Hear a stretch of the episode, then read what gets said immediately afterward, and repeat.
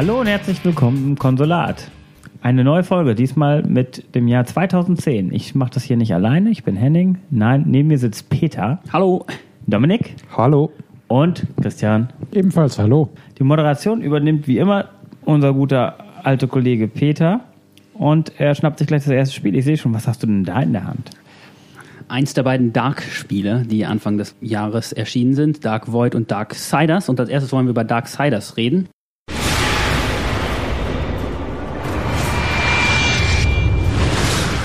Was ich nicht gespielt habe äh, und mir wurde es immer empfohlen äh, mit, dem, mit den Worten, ist es so ein bisschen wie Zelda in Dunkel. Ähm, ich habe es nicht weiter verfolgt. Stimmt das, Christian? Da fragst du den Falschen zum Thema Zelda. Ah, okay, aber erzähl doch mal generell was zum Spiel.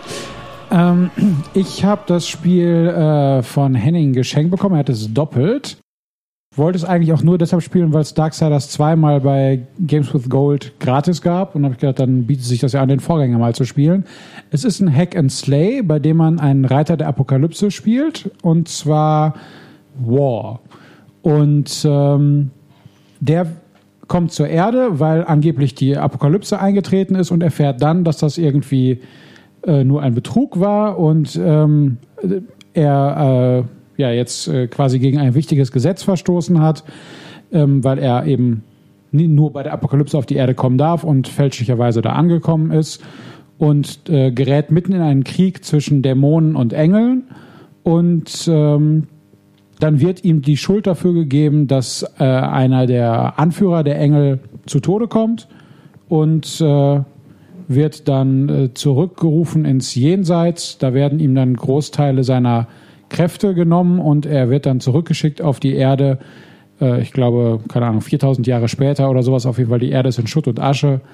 Und er muss dann seine Unschuld beweisen und äh, gegen Dämonen vorgehen, während er gleichzeitig von den Engeln verfolgt wird. Und ähm, ja, es ist so ein bisschen, ich sag mal, eine Art äh, Kriminalfall, weil er der Sache auf die Schliche kommen muss, äh, wie es zu dieser Verschwörung kam. Aber das Ganze eben als, äh, ich sag mal, God of War ähnliches Hack and Slay. Und ähm, mit weiterem äh, und ähm, ja, was das Zelda angeht, nehme ich mal an, dass es dann Vergleiche auf in Richtung Rätsel gezogen werden. Am Anfang gibt's überhaupt keine Rätsel und das und ich mich auch wunderte, warum alle sagten, ja, das ist mit Rätseln und sowas. Im späteren Spielverlauf gibt es dann Rätsel, die sind äh, dann von unterschiedlicher Schwierigkeit. Einige sind durchaus knackig, andere sind sehr einfach zu durchschauen. Ja, mir hat es Spaß gemacht, das Spiel, und ähm, ist auf jeden Fall auch fetzig inszeniert und würde ich so weiterempfehlen. Was sagst du, Henning? Ja, ich äh, bin auch bei diesem Zelda, ähm, bei diesem Zelda-Versprechen auf das Spiel gekommen und würde sagen, bei Zelda ist das Verhältnis Rätseln zum Action-Teil so eher so 60-40, 70-30 vielleicht sogar zugunsten der Rätsel. Und bei Darksiders würde ich eher sagen, es ist 20 zu 80. Also die Rätsel sind wirklich längst nicht so, so im Vordergrund wie beim, beim Zelda-Spiel. Von daher hinkt dieser Vergleich. Ansonsten ist das ein sehr gut spielbares Hack and Slay äh, mit äh, hoher Herausforderung auch, würde ich sagen. Das ist schon ganz knackig und äh, macht ordentlich Bock. Ja, also es macht Spaß, die Fähigkeiten zu erweitern und immer mehr zu können und immer größere Gegner in die Knie zu zwingen. Gibt es denn da, äh, wie bei Zelda, hast du ja noch eine klare Unterteilung Oberwelt rumlaufen und dann in Dungeons rein. Gibt es denn sowas noch, dass du richtige Dungeons hast, hast oder ist es wie bei God of War eigentlich so ein fließendes, durchgehendes Areal? Du hast kleine Dungeons, würde ich sagen, oder? Also es gibt ja diese komische Zwischenwelt, wo er ab und zu Aufgaben lösen musst, wo es aber eigentlich nur darum geht, eine Horde von Gegnern abzuschlachten auf unterschiedliche Art und Weisen. Ich kann mich da gar nicht mehr dran erinnern. Ab und zu wird er, wird er, ab und zu wird er in diese Zwischenwelt so hochgebeamt. Ja. Achso, ja klar. Und dann, dann, kriegt man wieder irgendwie was geschenkt, ne? irgendwie genau. Energieverlängerung oder so ein ja. ja. Was ich dem Spiel noch negativ ansprechen würde, ist, dass bei den, bei den äh, einzelnen Endgegnern oft nicht ganz zu erkennen ist, nach welchem System sie zu besiegen sind, beziehungsweise man macht was richtig, aber man weiß gar nicht, dass es richtig ist, oder man macht ewig irgendwie was und es ist die ganze Zeit falsch gewesen. Ach du Scheiße. Und äh, das hat mich bei, bei äh, ich glaube, bei zwei oder drei Gegnern doch arg gestört, dass es also sich auch ewig in die Länge zog und man das Gefühl hatte, ich weiß überhaupt nicht, ob alles, was ich hier mache, ob das richtig ist oder eben nicht und Äh, dann habe ich dann doch irgendwann mal bei YouTube geguckt, was ich eigentlich ungerne tue. Und dann sehe ich, okay, ich habe das alles richtig gemacht, aber da fehlt noch diese eine Kleinigkeit, die hätte ich auch noch machen müssen und dann hätte es viel schneller geklappt. Und äh, das hat einige Male dann doch irgendwie, und dann, äh, wenn man dann irgendwie an einem Gegner, der gar nicht so schwer zu besiegen ist, trotzdem irgendwie eine Stunde rumdoktort und nicht so genau weiß, woran liegt's denn jetzt immer und warum scheitere ich ständig, äh, ist das dann ein bisschen sehr ärgerlich. Vielleicht ist das der Rätselteil. Das ist vielleicht der Rätselteil. Ja, das ist aber schlimm, wenn die Bosse dann irgendwie keine Energieleiste haben Ja. und du Ja. prügelst drauf und drauf und es vergehen Stunden Ja. und du weißt nicht, äh, hat, hat er jetzt einfach so viel Hitpoints, dass du einfach mal immer weiter draufhauen musst oder machst du doch was falsch? Genau, Ja, das das fehlt die Rückmeldung halt. hasse Das- ich wie die ich hatte auch, Pest. ähm, den Kampf gegen diesen fliegenden Gegner auf, dem, auf Ja. der runden Plattform, ne, wo man dann Ja. die ganze Zeit denkt, war das jetzt richtig? Habe ich den jetzt getroffen? Man fällt dann ja irgendwie auf den Rücken selber Ja. ne, und denkt, okay, vielleicht muss das ja so.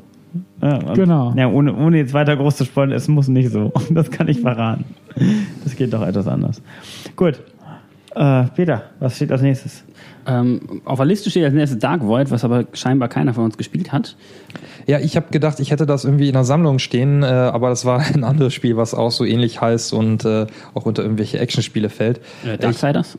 Nee, Darksiders nicht, äh, ich weiß es gar Dark nicht mehr. Souls? Es gibt ja auch, nein, nicht keine große Sachen, sondern mehr so, so ein typisches B-Action-Spiel. Ähm, da gibt's ja immer irgendwie äh, 10.000 Spiele im Jahr und man kann die gar nicht auseinanderhalten. Äh, Dark Void ist aber, das habe ich noch nachgucken können, äh, irgendeine bekannte äh, Lizenz von, äh, von Capcom, wo es dann schon mal in den 80ern wohl ein Spiel gab. Aber ich, ich weiß nicht mal genau, was für ein Genre es äh, exakt ist. Leider, leider. Also ich habe es auch noch nicht und würde es mir jetzt aber irgendwann mal kaufen müssen, weil es doch irgendwie nicht so völlig uninteressant aussah.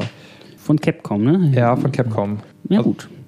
Ähm, ja, aber dann, bevor wir da uns weiter länger aufhalten, Apropos uninteressant, ja, sag, sag schon. wir, äh, zum nächsten Spiel, denn das ist doch ein bisschen größer und wichtiger. Ähm, Mass Effect Teil 2.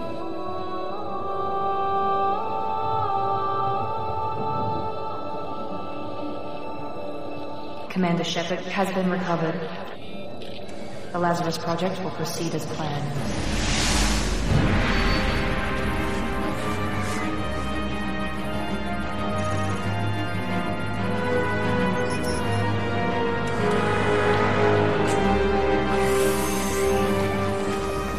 Ist damals im Januar. Ende Januar erschienen. Ähm, du hast vorher im 2000, wann war das? 2008er Podcast? Oder wann? Sieben. Im 2007. großen, großen Jahr 2007. Im großen Jahr, zwei, ah ja, dein Lieblingsjahr. Ähm, vom ersten Teil geschwärmt. Äh, kannst du das auch vom zweiten? Ja, wir reden von äh, Mass Effect, Ja, dem zweiten. der, der zweite Teil, genau. Und ähm, es ist ein bisschen schwierig mit dem Schwärmen, ähm, weil sie haben den Weg, den sie beim ersten schon eingeschlagen haben, äh, das Ganze wie ein, ein äh, Deckungsshooter äh, vom, vom Grundgameplay her aufzuziehen, haben sie fortgesetzt. Also es ist noch actionlastiger als äh, das erste äh, Spiel. Sie haben die Rollenspielanteile äh, weiter zurückgefahren. Also äh, man kann jetzt in den Optionen sogar auswählen, dass das äh, Aufleveln automatisch passiert. Und ich meine, man kriegt auch nicht mehr für jeden äh, Abschuss äh, Erfahrungspunkte, äh, sondern immer nur so für die geschafften Missionen. Das hat mich alles ein bisschen gestört. Ähm, und was mich noch mehr gestört hat, waren die äh, weiter vorhandenen Stärken des Spiels, äh, sprich die Charaktere und die Story. Ähm, es ist einfach so ein bisschen das Problem von dem Spiel, meiner Meinung nach, dass äh, das Universum jetzt so in den Grundzügen bekannt ist und eigentlich die Geschichte, die im ersten Teil noch sehr mysteriös ist und äh, alles so ein bisschen unbekannt. Äh, wer ist denn überhaupt diese, diese Reaper? Was ist das für eine, für eine Bedrohung für die Galaxie? Äh, das ist jetzt alles ja schon ein bisschen äh, klarer. Äh, und dementsprechend ähm, kann ein oder konnte mich diese Story nicht mehr so sehr fesseln. Sie haben auch vom, vom äh, von der Story darauf ein bisschen Rücksicht genommen und ähm, die Geschichte etwas mehr auf die einzelnen äh, Charaktere, die man in seine Party aufnehmen kann, äh, aus, ausgerichtet. Und das ist mir einfach ein bisschen zu sehr durchstrukturiert. Also du hast immer so den gleichen Ablauf, äh, einen der Charaktere für deine Party gewinnen, dafür machst du eine Mission und dann macht man nochmal so eine äh, Lo Loyalitätsmission, wo man äh, die dann richtig an sich bindet und es sind dann immer so kleine Schläuche, wo man sich durchballert. Das war ein bisschen ah, nicht mehr so ganz packend wie der erste Teil, aber es ist äh, spielerisch ein bisschen besser als der erste. Also die, die ganze Ballermechanik, die KI und so ist alles deutlich besser. Optisch ist es schöner. Und ähm, wohl eigentlich immer noch ein, noch ein ziemlich geiles Spiel, aber der erste war halt dieses geile Universum, was komplett neu war. Okay, es hat auf jeden Fall die Leute nicht abgeschreckt, denn ich habe heute die Verkaufszahlen gecheckt. Ähm, der erste Teil ist drei Millionen Mal ungefähr verkauft worden, der zweite und der dritte ebenfalls wieder. Also die Leute sind nicht ausgestiegen, sondern wer beim ersten dabei war, ist anscheinend auch geblieben und wollte dann auch noch das Ende sehen. So schlimm kann der Teil dann ja nicht gewesen sein. Ne? Nein, wie gesagt, er war spielerisch besser. Also sprich, das ähm, Gears of War-artige Durchballern durch die Gegnerhorden hat viel besser funktioniert als im ersten. Und es war technisch auch ein deutlicher Schritt nach vorne. Der erste hatte immer noch so, so seine leichten äh, Macken bei, bei nachladenden Texturen und sonstigen Problemen. Also der war deutlich mehr polish, der, der zweite Teil. Ach, polished meinst du? Aber ähm, ja, ja, genau, mein Englisch. Ähm, aber ähm, ich, ich weiß auch, dass, dass viele sagen, ja, der zweite so total super. Aber ich fand, äh, es war von der von dem Mi- Mittelteil der Story, äh, wo es dann wirklich, also du, du ich, ich will da jetzt von der Geschichte nicht so viel erzählen. Äh, aber du bist dann halt erstmal irgendwann hast du deinen Auftrag und es heißt einfach eine Crew rekrutieren. Also einfach nur Planet nach Planet abgrasen und, und dann die, die ähm, Partymitglieder da für dich gewinnen. Und das ist mega strukturiert. Immer auf den Typen auftreiben, Mission erfüllen, wo du dann eigentlich dich auch nur irgendwo durchballerst. Dann ist er in deiner Party, dann nochmal mit ihm ein bisschen quatschen. Dann sagt er dir, ach, ich habe jetzt irgendwie dies und jenes Wehleiden. Und dann nochmal eine Mission, wo du dich auch wieder nur irgendwo durchballerst, spielen. Dann ist er richtig involviert in dein Team mit der, mit, äh, mit Herz dabei sozusagen. Und ähm, das geht also den gesamten Mittelteil mit, ich glaube, sechs Partymitglieder oder sowas gewinnt man auf diese Weise, geht das so mega strukturiert durch. Und das ist dann auch nicht spannend, ja, in der, der Sinne, weil du weißt, okay, jetzt dahin, dann dahin. Und, und dann kommt natürlich das große Finale mit bla bla bla, das ist alles schön und gut und auch so die Grundstory ist schön, die Charaktere sind super. Also richtig tolle ähm, Leute, die man für seine Party gewinnen kann. Das ist alles mega geil. Aber ja, der, der, der Anspruch ist ja wirklich Mass Effect 1 und das war viel, viel spannender. Das Universum war halt komplett neu. Jetzt kennt man das Universum, man braucht halt die Rassen nicht mehr kennenlernen. Ne? Das ist so, wenn du Star Trek Voyager guckst, ja. Es ist halt. Ja. Ja, das ist uns allen ein Begriff. Also ist jetzt doch schlecht, oder was? Nein. ja, habe ich jetzt auch so verstanden. Ja. Ja. Ja. Na, Voyager ist ja. Ja, okay, Voyager ist scheiße. Nein, aber ähm, so schlecht ist Mass Effect 2 nicht. Ähm, ich habe hier noch auf der Liste stehen, dass es ähm, Xbox ist. Ähm, Gab es eine Umsetzung, aber doch später auch noch für die PS3. Viel später. Das kam auch noch für PS3, genau. viel später. Viel später, okay, also erst ein exklusives Spiel. Ähm, war der erste auch, ich weiß jetzt gar nicht mehr, war der erste auch erst exklusiv für die Xbox? Nein, der erste war ewig lange exklusiv und zwar bis die äh, Trilogy rausgekommen ist 2012 oder 13. Ah, okay. Da, vorher gab es das nicht auf der PS3, weil es von Microsoft auch gepublished war. okay. Und danach hatte äh, Electronic Arts ja BioWare gekauft und damit auch die Serie übernommen, aber Microsoft hatte wohl noch irgendwelche Rechte daran, deshalb gab es den zweiten Teil dann erstmal exklusiv, ich weiß nicht genau, also mindestens ein Jahr, ähm, bis es dann auf der PS3 rauskam. Und äh, ja, ich glaube, der dritte kam dann schon zeitgleich. Es ist schon eine Xbox-Serie. Ne? Ja, traditionell ist es eigentlich eine Xbox-Serie. Ja. Xbox PC auch, glaube ich, oder? ja, ja, P Gut, gut, Das Ja. PC-Spiel gab es auch. PC ist immer außen Ist vor. Ja, ja, klar. Nur der Vollständigkeit halber. Und ich meine jetzt, wenn wir über exklusiv reden, ja, Ja. also wenn man sagt, ein Spiel ist Xbox exklu- exklusiv oder PlayStation exklusiv, dann ist PC erstmal noch kein Thema. Ja, stimmt, stimmt. Genauso wie iPhone. Gut, zum nächsten äh, Spiel. Dantes Inferno.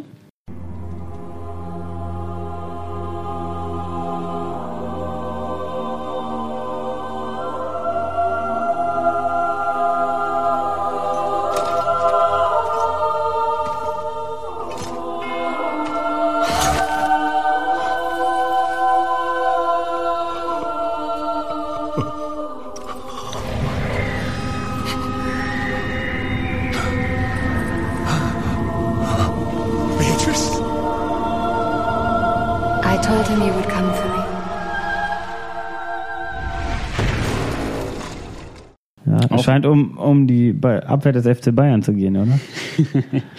Äh, nein, die der Dante hier sieht auch und anders aus Inferno. als der. Bei Dantes Inferno geht es eher um die Weltmeistertruppe. Ein Spiel ab 18. Oh, ich schaue mir jetzt nur gerade die Packung an und das sieht so ein bisschen aus wie so ein ähm, Ja, damit Devil, May Cry in, in äh, düsterer.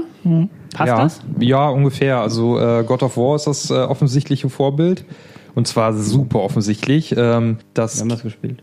Ja, wir haben es auch gespielt. Ihr habt's auch gespielt? Ja, wir haben es das zumindest kurz angeguckt, weiß ich, halbe, Ja. halbe Stunde, Stunde, sowas. Also ich habe es jetzt auch erst vor kurzem durchgespielt und äh, die, ähm, die, der, das, also man kann wirklich sagen, es ist ein Klon von God, God of War. Also das geht so weit, dass äh, selbst die äh, Kisten, aus denen man Energie und Magie wieder auffüllen kann, äh, dass es genau die gleiche Farbe und die gleiche Kistenform quasi ist wie in God of War und der ganze Ablauf mit Quicktime-Events in den Kämpfen eins zu eins.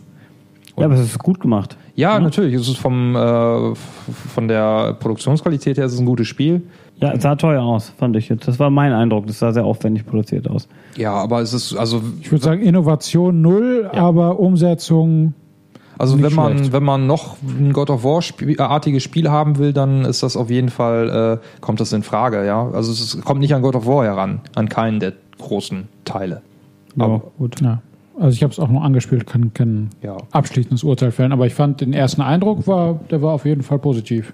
Ja, aber wie gesagt, also es hat ja, nichts Eigenständiges, das Spiel. Null. Ja, außer die Story vielleicht, aber selbst die ist ja jetzt nicht äh, herausragend in Ja, dem das, Sinne. das ist doch eine uralte Geschichte. Das Genau. ist ja auch nicht, nichts neu ausgedachtes. Ja. Ähm, Okay, aber Ja. dann, dann reicht das ja auch erstmal Ja. über dieses Spiel.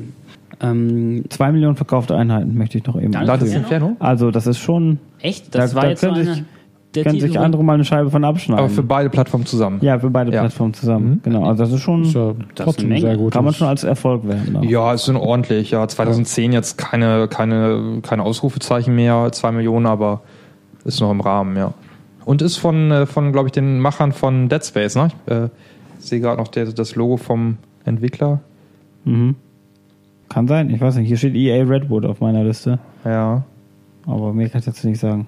Na egal. Brechen, brechen wir die Stille, indem Peter uns äh, einen neuen Brocken vorwirft. Ja, Bioshock Teil 2.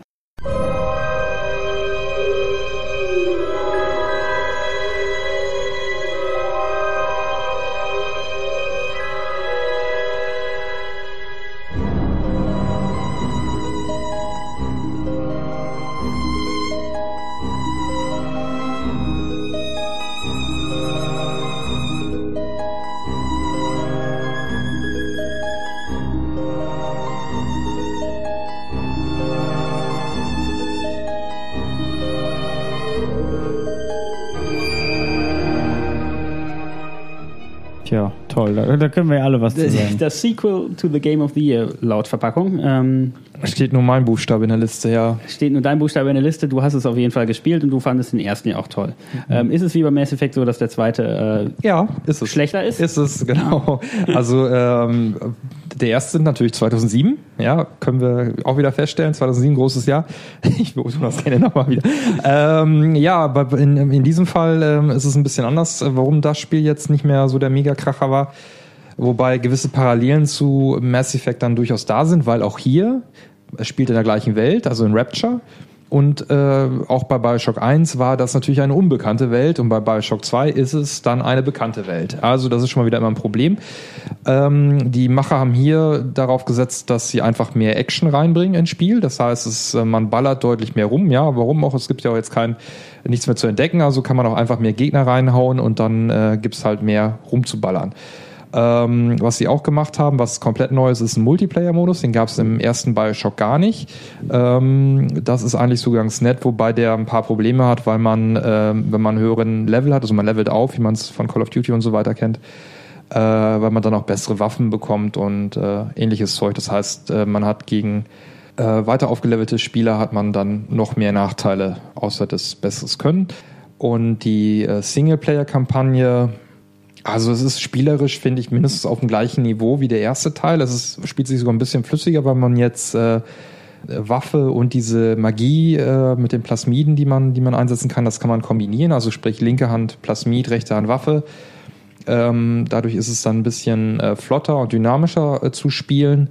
Aber ja, also eigentlich ähm, ist es, glaube ich, verzichtbar aus der Bioshock-Reihe. Der zweite Teil kann man also am ehesten darauf verzichten. Außer natürlich, wenn man Sammler ist von äh, Collectors Editions. Weil da gab es eine richtig geile Collectors Edition. Die war ähm, mit Schallplatte, mit CD, mit Artbook, mit so kleinen Postern.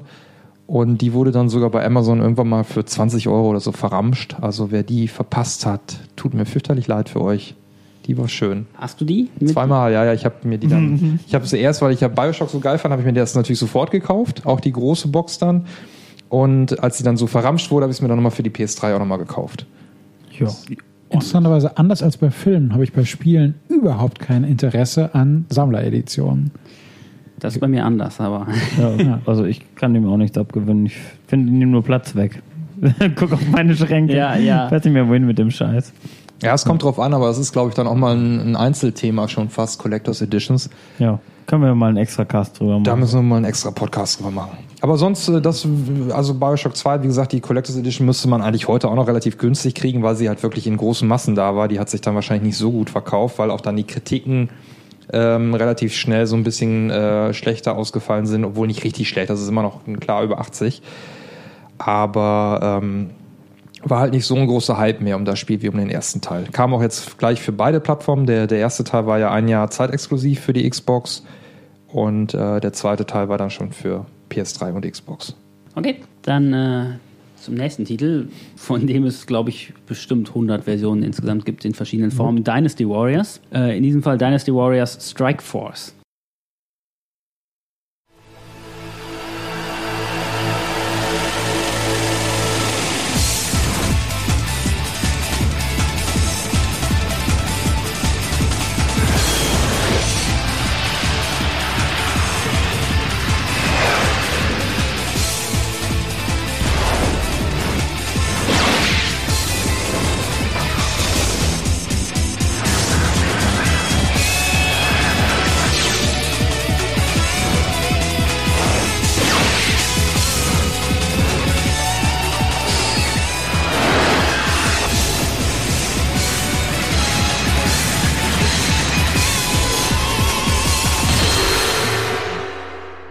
Wieso liegt das hier? Ich dachte, das können wir unter den Tisch fallen lassen. Ja, wir haben, nicht haben spielen. genau, wir haben eigentlich auch äh, auf unserer Liste entsprechend markiert, dass es gestrichen werden kann. Aber ich habe das zwischendurch mal gespielt.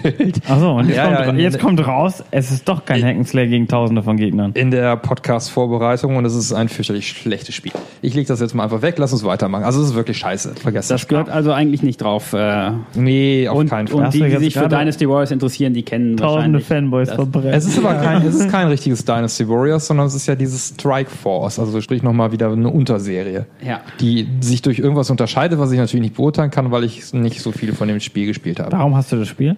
Das weiß ich auch nicht. Wahrscheinlich, weil es irgendwo billig mit dabei war, wo ich einen ganzen Stapel an Zeug gekauft habe. Okay. Also ja, lass schnell- uns mal lieber, lieber über Heavy Rain reden, oder? Heavy Ja. Rain, ja. Heavy Rain ist der nächste Titel und äh, mal ein PS3-exklusives Spiel. Ist am 24.02.2010 erschienen und äh, laut meiner Liste haben hier alle das Spiel gespielt.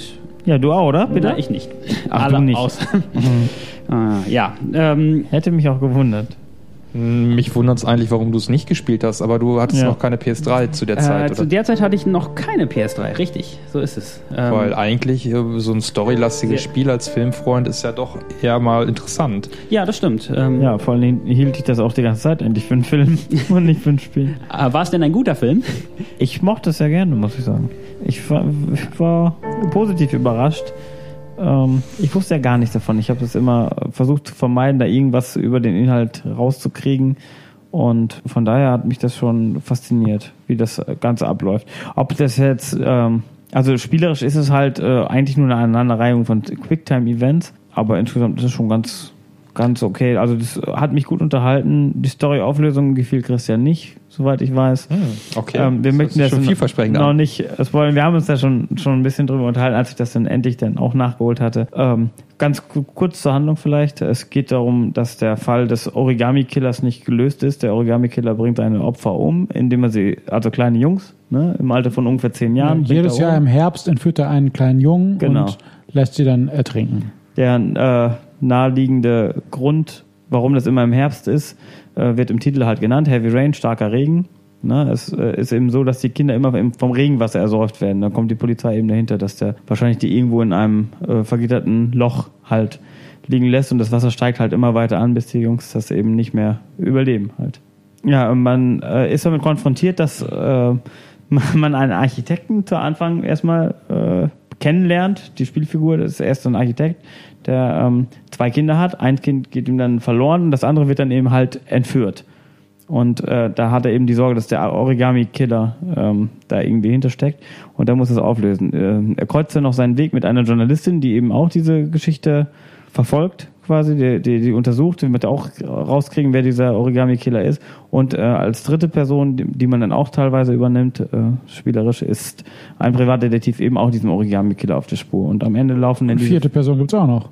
Äh, Den man auch spielt. FBI-Agenten. Ja, laut, laut Ach ja, natürlich. Den Oh, FBI-Agenten, genau, das ist, ja. ich hätte gedacht, das wäre für dich vergessen. das Wichtigste am ganzen Spiel. Ach so, nee, das Weil ich, weil ich du ja so begeistert warst bei, bei anderen Spielen von der Spurensuche, habe ich gedacht, dass gerade der FBI-Agent, der so eine, ich sag mal, äh, Virtual Reality Brille hat, mit der er äh, ganz aufregend nach Spuren suchen kann, dass das gerade für dich was ist. Stimmt, das habe ich jetzt äh, völlig vergessen. Ja. ja. Ja, aber natürlich ist er auch wichtig, ja. Also das, er ist nicht vergessenswert. Das habe ich jetzt einfach nur, nur übergangen. Als ich eben dann nochmal die wichtigsten handelnden Figuren dann, weil der FBI-Agent, Gott, jetzt, ne, ohne, ohne groß zu spoilern, ist der bis zum Schluss dabei. Der spielt um, keine den, große um Rolle. den Fall aufzulösen dann. Man, man kommt der Lösung näher mit seinen Hilfsmitteln, aber ist, ist er denn am Schluss? Es kommt Also, vielleicht, also ich, kommt darauf an, wie man spielt. ich ne? nehme an, dass es, dass es darauf ankommt, wie man das Spiel spielt. Es gibt mehrere äh, Wege, das Spiel aufzulösen. Und ich kann sagen, dass bei meiner Auflösung er am Ende eine nicht ganz unwichtige Rolle spielt. Ja, in meiner Auflösung eben gar keine. glaube, bei meiner Und wie sieht es so bei dir aus, Dominik? Ich, ich meine, mich auch nur dunkel an den FBI-Agenten zu erinnern. Also die erste Szene, wo er da, glaube ich, eingeführt wird und diesen Tatort untersucht, das ist die erste. Genau. Dann ist man ja irgendwann später nochmal im Polizeipräsidium mit ihm, meine ich. Unter Ja. Umständen, ja, ich weiß nicht, wie, wie verzweigt das Spiel dann wirklich ist, weil ich es auch nur einmal gespielt habe, einmal durch. Und äh, ähm, viel weiter erinnere ich mich an den FBI-Agenten dann auch nicht mehr. Also ich habe dann auch mehr mit dem äh, Vater dann, den treusorgenden Vater gespielt mit äh, seinen Blackouts, was ich da sehr cool fand. Ähm, Ich, es gab auf jeden Fall mit dem FBI-Agenten noch eine Szene auf einem Schrottplatz, wo er sich eine lange Schlägerei liefert mit einem möglichen Verdächtigen. Oder Ja, mit einem Verdächtigen. Dran, ne? Ja, Ja. das stimmt allerdings. Also wo der Vater mit seinem, mit einem der Kinder dann draußen spielt, ganz am Anfang.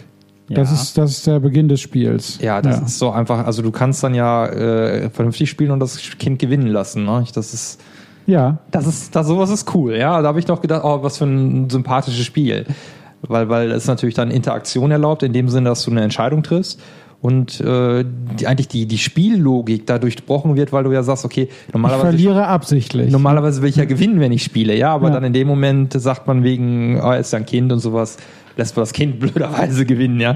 Ja. Aber das ist cool, ja. Und ähm, ansonsten äh, versucht das Spiel auch an, an bestimmten Stellen durch die äh, eigentlichen Quicktime-Events, aber die, die dann doch sehr nah an der äh, Spielhandlung dran sind. Also so ein Beispiel halt, wenn du irgendwo eine schwierige Stelle hast, wo du dich durchzwängen musst, dass du dann auch ein bisschen komplizierter an deinem Joypad rumdrücken musst. Guckst mich mit großen, Ja. fragenden Augen Nein, an, ja. Aber ich, ich, ich also habe- sie haben, haben da ja noch ein bisschen so versucht, äh, dich mehr ranzuholen. Das war ja eigentlich auch dann das, wo man so ein bisschen gemerkt hat, der, der eigene Anspruch vom Entwickler, äh, dass sie da so ein bisschen das, das Genre weiterentwickelt, äh, entwickeln wollen. Das hat man dann noch ein bisschen gemerkt. Das fand ich eigentlich auch so alles ganz gut. Also die Charaktere finde ich schön glaubwürdig eigentlich, sind auch äh, schön lang eigentlich gezeigt. Das ist alles, alles schön, dass man sagen kann, ja, Interactive Movie, so kann man es machen. Ja, also so kann ein, ein Spielfilm funktionieren. Und dann, als die Auflösung kam, wo sie dann auch nochmal so ein paar Rückblicke machen, ich war so sauer auf den Entwickler, also ich, ich habe gekotzt, ja, das geht gar nicht. Ich habe nur noch gemeckert und gemosert, musste erstmal sofort ins, ins Forum was reinschreiben und meinen Wut ablassen, weil äh, ich in dem Moment nur noch gedacht habe, das ist der größte Scheiß, den je ein Entwickler auf diesem Planeten gemacht hat. Warum? Weil in der Rückblende Szenen waren, die du so gar nicht gespielt hast? weil in der Rückblende ein Konflikt war zwischen dem, was sie mir gezeigt haben und dem, was ich gespielt habe. Okay. Also es war nicht falsch, also es passte noch, ja, in der zeitlichen Chronologie, aber ähm, es war, äh, war halt völlig anders, als ich es gemacht habe oder als ich es auch gedacht habe. Das heißt, ähm, letztendlich, so war jetzt dann meine. Äh, Wollen wir spoilern, damit wir genauer reden können? Äh, li- lieber nicht. Ich wir würde. schicken Peter eben raus. Dann. Der hört, Ja. Spiel hört sich verdammt interessant an. Ich hatte das irgendwie gar nicht auf dem Schirm. Wahrscheinlich, weil ich keine Playstation hatte. Ähm, das ist, glaube ich, echt total ein Spiel. Für Nein, mich. ich würde sagen, wir, wir spoilern es nicht, Aber, äh, Aber ich kann ja, ja. eben das noch zu Ende sagen. Also Ja. ich, ich hatte dann wirklich das Gefühl, äh, jetzt hat der Entwickler da seine Vision und will dann auch ähm, mit der Auflösung das so ein bisschen äh, brechen, was er vielleicht vorher angedeutet hat. Und ähm, hat aber eigentlich letztendlich mich nur an der Nase herumgeführt. Ja, also als er hat mich zwar irgendwie immer so entscheiden lassen, so getan, als ob ich da Entscheidungen treffen würde, aber es war dem Entwickler eigentlich alles egal. Hier, da ist die Auflösung und guck mal, was du gespielt hast, was für ein Schwachsinn, du Idiot oder du dummer Spieler. Wir machen es ganz anders. Das ist das hier, guck dir an, der da war der Täter. Und da denke ich mir, hallo, was soll denn der Scheiß? Oder die da. Ja, also da, ich war sauer. Ich war richtig sauer. Okay, aber, hat, aber bis dahin hat es dir ja Spaß gemacht. Ja, ich fand's okay. Okay. Ähm, ihr fandet es ja auch gut. Ja. Ähm, eine Frage jetzt von wegen, weil ich es auch sehr interessant finde. Wie lang ist das denn, wenn das eher wie so ein Film ist? Ist es relativ knackig durchzuspielen? Also in, keine Ahnung, fünf Stunden? Oder, Äh, länger. oder ist es schon wirklich Also so richtig auf die Tube drücken kannst du nicht. Ich glaube nicht, dass du die Spielzeit wirklich beeinflussen kannst. Man scheitert ja nicht, es geht ja immer weiter. So oder so. Ja, also selbst wenn du eine Selbst wenn Aufgabe man scheitert, geht ja, das Spiel weiter, nur eben anders. Eben. Und Also also, ich, Henning und ich haben auch ein bisschen darüber gesprochen. Bei bestimmten Situationen haben wir äh, unterschiedliche Ergebnisse auch gehabt. Also der, äh, ja, ich glaube, das kann man sagen, dass der. Ich habe manche Aufgaben der- geschafft, der- die er nicht geschafft genau, hat, andersrum genau, halt. so ist und es, ja. trotzdem sind wir am Ende dann doch irgendwie zum selben Ziel gekommen, was Ja. Dominik dann aufregt. aber eben auch äh, das Ziel war bei uns, aber das Ergebnis war uns aber auch unterschiedlich. Das stimmt, ja. Ich habe Ja. äh, den letzten Spieltag tatsächlich nochmal geladen, um, um es nochmal richtig Anders auf, zu auf, ja. aufzulösen, ja, damit ich Ähm. ein etwas schöneres Ende für mich hatte. Mir ist Also dann noch ich- jemanden abgekratzt, den ich nicht verlieren wollte. Also ich meine, dass ich so um die zehn Stunden wohl gebraucht habe. Ja, ich denke auch so 10 Stunden ist wohl die ja, Hausnummer dafür. denke auch, Es gibt auch so eine schöne Website, wo man nachgucken kann. Ja, also ich How long to habe. beat oder irgendwie sowas. ich weiß- Ja, habe ich letztens auch gesehen, Ja. die Website. Ja. Ich weiß damals, als das Spiel rauskam, habe ich es mir sofort gekauft und wollte es eigentlich auch zügig spielen und habe dann relativ kurz nach Erscheinen in einem Forum etwas gelesen zu dem äh, auch Ende und habe dann gedacht, ach verdammt, jetzt weiß ich, wer der Mörder ist. Er muss Und jetzt hatte- so lange warten, bis du es vergessen habe hast. gedacht, ich warte so lange, bis ich es vergessen habe. Und immer wieder ist mir dieser Name eingefallen, den ich für den Täter hielt. Interessanterweise stellte sich raus, das war am Ende nicht der Täter. Also ähm, ich habe also vollkommen unnötig so lange gewartet mit dem Spiel. Ähm, äh, es ging einfach, äh, ja, also es ist, äh, war dann, äh, wie du auch sagtest, die Auflösung am Ende, wer der Täter ist, ist einfach absurd und passt nicht zwingend zu dem, was man gespielt hat. Und das ist, das fand ich auch ärgerlich, dass man einfach gesagt hat, also äh, ja, also irgendwann weiß man natürlich, es gibt nur äh, äh, x Personen und äh, wie man so schön sagt, es ist nie die Person, die man am, äh, am meisten verdächtigt und nie die Person, die man am äh, wenigsten verdächtigt, sondern die Person, die man am mittelmäßigsten verdächtigt. Ähm, wobei das in diesem Fall dann eigentlich nicht, auch nicht stimmte, aber es ist, äh, ja, also die Auflösung fand ich auch, war, hat einiges dann äh, ein bisschen versaut. Andererseits gibt es auch schlechte Auflösungen bei guten Filmen.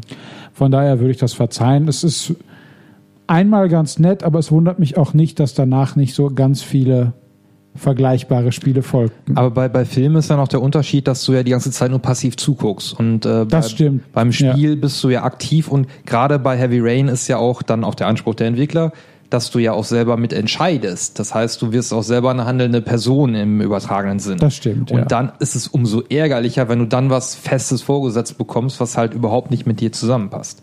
Das ist richtig. Ich meine, ja. eine Illusion zu schaffen, wir, wir werden später nochmal ein, auch ein anderes Interactive Movie Spiel besprechen, was auch eigentlich nur große Illusionen schafft, aber da wird das durchgehalten. Ich spoiler es noch nicht.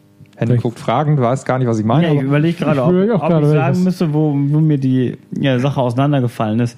Äh, ich kann euch nur den Stichpunkt sagen, der, der Antiquitäten Schreibmaschinenladen. Genau. Quasi. In dem Moment ist mir das Spiel auseinandergefallen, wo ich dachte, das kann ich jetzt nicht mehr für mich auflösen. Und dann wurde es am Ende, ja gut, wenn man das so auflöst, wie die das gemeint haben, dann ist diese Geschichte da in diesem Raum plausibel. Aber ansonsten Aber eben gar nicht. ja, aber genau die Ja. Szene, über die habe ich mich am meisten aufgeregt. Weil Ja. Ja, natürlich. Ich war dann auch Völlig Ich schwachsinnig. dachte auch, äh, man, weil man die ganze Zeit rätselte, hä, wie ging das? Wie, Ja. ging, wie konnte das passieren? Ja, Genau. weil, weil uns etwas vorenthalten. aber selbst wenn sie es auflösen, macht es immer noch keinen Sinn. Nee, aber gut. Aber ich würde egal. sagen, wir reden jetzt nicht weiter Ja, drüber. genau. Also insgesamt als, ich sag mal, die, die Handlung ist spannend. Auflösung ist für die Cuts, aber Ich kann noch einen drauflegen und die Move-Steuerung ist für ein Po. ja. Also das ist wirklich, ich habe mir extra die Move Edition dann von dir ja ausgeliehen und äh, saß freudestrahlend mit, mit meinem äh, Leuchtdildo da vom, vom Fernseher. Ich habe das äh, so, wirklich nach zwei Minuten habe ich nach dem Controller gesucht und aber wie mache ich das hier aus? Ich Ging muss aber nicht. auch sagen, selbst mit Controller fand ich es teilweise etwas ätzend, wenn man da irgendwie sitzt und fängt dann an, äh, das Ding zu schütteln oder sowas. Ich fand es teilweise fand ich es ein bisschen albern. Sie haben es ein bisschen übertrieben, Ja. meine ich auch. Ja, aber dann Und ich fand blöd, dass die vor. und ich fand es blöd, dass die Quicktime-Events nicht farblich waren und man immer nur gesehen hat äh, ja, Symbol- Kreuz, R2, Kreis und so weiter. Ja. Ich hätte das gerne farblich gehabt, damit man etwas besser reagieren kann. Als- wobei und ich, wobei ich das eben mit mit Henning dann ein bisschen äh, abklären konnte und man auch im Abspann des Spiels noch ein paar Szenen sieht, die ich nicht im Spiel hatte, je nachdem wie man eben gespielt hat. Ähm, dass ich nicht immer ganz sicher war, wie viel von dem ist geskriptet und war es eigentlich egal, was ich gedrückt habe. Ein paar Mal hatte ich den Eindruck, dass es eigentlich egal ist, also oder also das te- teilweise kämpft man gegen eine Person und ich weiß gar nicht, ist irgendwie vorgesehen, dass ich diesen Kampf gewinne? Oder geht der Kampf einfach nur so lange, bis ich verliere? ja. Und andersrum. Oder andersrum. Ja. Genau. Ich mu muss ich nicht diesen Kampf sowieso gewinnen, um die Story voranzutreiben. Ja. Und das, äh, das, das war, jetzt hatte ich auch nicht das, das Bedürfnis äh, zu sagen, ich spiele das auch nochmal und gucke, was passiert, wenn es anders weitergeht. Wobei, wie gesagt, wenn es darum geht, den Kampf zu verlieren, dann, also es waren, ich glaube, ein, zwei Kämpfe dabei, wo ich das Gefühl hatte, die kann ich nicht gewinnen, irgendwie. Also, aber nun gut. Okay, dann schließen wir das, würde ich jetzt mal sagen und gehen zum nächsten Titel. Ähm, auf der Liste steht ein Spiel, das wir hier nicht liegen haben, Espagaluda Teil 2, äh, was nur in Japan erschienen ist für die Xbox. Ähm, Dominik, kannst du vielleicht ein Wort zu sagen? Kann ich gar nichts zu sagen, nee. Ähm, ich weiß dann nicht, warum es auf der Liste steht. Weil es wahrscheinlich ein japanischer Shooter ist und Äh, äh, das so, als ja. absolutes Freak-Produkt natürlich eine Erwähnung finden muss. Ich wollte im 2011er Cast vielleicht was zu japanischen Shootern sagen. Ich Zu hab, allen. Ich habe ja, ich habe einige, ja genau. Gut, dann, äh, da kommt sicherlich noch mehr. Vielleicht auch Überspringen 2012. wir das mal, würde ich sagen. Und ähm, Ich weiß nicht, wann Under Defeat in Europa rausgekommen ist. 13, glaube ich. Genau, dann würde ich sagen, schiebe ich das bis 13. Gut, dass wir hier gerade eine Besprechung mitten in der Aufnahme machen. Aber dann schiebe ich das bis 13, dann fasse ich die japanischen Shooter zusammen. Die sind nicht vergessen oder sowas. gut. Ähm, nur eben aufgeschoben, damit, damit man einmal kompakt drüber reden kann. Ja, da kann ich auch noch ein paar nachholen. Ähm, der nächste Titel auf der Liste wäre Sonic and Sega All-Star Racing. Worum es da wohl geht. Allstars so- ist doch äh, Basketball dann wahrscheinlich, oder? Ja. Ja, ja, von, von, nee, ist ein Sumo-Spiel, ist von Sega Sumo, steht hier. Ähm, ich Ja. kenne nur den Nachfolger. Hat das ich habe auch nur den gespielt? Nachfolger gespielt, deswegen weiß ich nicht, ob das. Und vor allen Dingen heißt der Nachfolger ja Transformed und das ist ja ein zentrales Element. Im Nachfolger, Also wenn ich, ja. wenn ich mir das Spiel jetzt vorstelle, Also ohne ist das Little. Big Karting von Von, ja, mit Ich glaube, das ist besser. Also ich habe äh, damals, glaube ich, die Demo gespielt und äh, das war sehr bunt. Das sah auch besser aus als das damals aktuelle Mario Kart Wii und war, glaube ich, da auch dann schon mal so eine nette Alternative für Leute, die keine Wii haben. Ähm, es gab ja, genau, es, es gab ja keine große Alternative. weil ich glaube, der größere Hype hat auch dann wirklich der Nachfolger ausgelöst, den ich aber auch selber nicht gespielt habe und dem, zu dem wir dann sicherlich dann kommen und dann mehr sagen werden. Auf jeden Fall. Ähm, dann machen wir mal weiter. Äh, nächster Titel wäre Battlefield Bad Company. Battlefield ist doch Zwei. Äh, Zwei. Bad Company 2, ja, okay. Ähm, Christian? Ich habe es gespielt. Und zwar habe ich damals, äh, ich glaube, ich habe es bei dem, ähm, beim ersten Battlefield Bad Company schon mal gesagt, ich habe mir die gekauft in dem Glauben, es sind die Vorgänger von Battlefield 3. Ohne, ja, ohne zu wissen, dass Bad Company von Battlefield einfach eine zusätzliche Reihe war, die nichts mit Battlefield 3 zu tun hatte. Habe Battlefield 1 ähm, nicht sonderlich lange gespielt. Es war grafisch für den Zeitpunkt schon kein gutes Spiel mehr und äh, es hatte keine, keine äh, Autoheilung, sondern man musste irgendwie sich ständig irgendwelche Epipens reinjagen oder sowas. Das hat mir nicht gefallen und äh, die Figuren haben auch blöde Sprüche geklopft und es war alles nicht so meins. Dann habe ich ähm, ja, Bad Company 2 noch eine Chance gegeben und das ist ein richtig guter Shooter. Ich habe nur die Kampagne gespielt, kann nicht sagen, wie, wie das online ist, aber dumme Sprüche reißen die Figuren immer noch, aber nicht mehr so ganz äh, nervig wie im ersten Teil. Man ist einfach wieder eine Gruppe von Außenseitern, die hinter feindlichen Linien ja quasi äh, mit, das sind drei oder vier Leute, drei, äh, die hinter feindlichen Linien Spezialaufgaben lösen müssen und sich so quasi, weil sie sich unbeliebt gemacht haben, äh, ursprünglich den Weg nach Hause verdienen können, wenn sie diesen Auftrag erfüllen. Und ja, ist äh, schick gemacht und hat mir gut gefallen. Ja, und Dominik, hast du es auch gespielt? Leider noch nicht, nein. Auch den äh, Vorgänger noch nicht, das erste Bad Company. Das ähm, habe ich immer so abgehakt als ja noch ein moderner Shooter und äh, ich war zu der Zeit noch klar bei Call of Duty verortet und habe auch dann das Spiel kam ja im März raus, Anfang März. Da habe ich sicherlich noch das Call of Duty aus dem Vorjahr gespielt. Mhm. Da wollte ich, ja, kommen wir später noch. Aber ich würde schon sagen, Ja, dass, dass. Bad Company 2 ähm, ja jetzt nicht so gut ist wie, wie äh, Call of Duty, aber ähm, durchaus äh, so äh, für Fans von Call of Duty, also es spielt in der gleichen Liga, nur nicht ganz so gut. Ja, ich fand es auch Ja. ganz okay. Also ich habe es nicht durchgespielt, ähm, sondern mir nur etwas länger angesehen, so zwei, drei Stunden. Und konnte jetzt auch nicht irgendwie feststellen, dass es irgendwie nervt oder so. Aber der Fokus war schon eigentlich auf dem, auf dem Multiplayer-Modus Ja, das- gelegt, weil das, also wenn ich mir jetzt hier die Verpackung zum Beispiel einfach anschaue, ist, sind die ersten Informationen alle nur über den Multiplayer-Modus. Das Ähm, ist bei den meisten Shootern der Fall, aber ich Aber wir sind schon über 30, was sollen wir noch online gehen? ja, Jetzt mal ehrlich. kriegen wir sowieso noch auf, der Hucke, auf die Ja. Hucke. Eben, genau. Die Sprüche von 15-Jährigen kann ich mir auch nicht mehr anhören.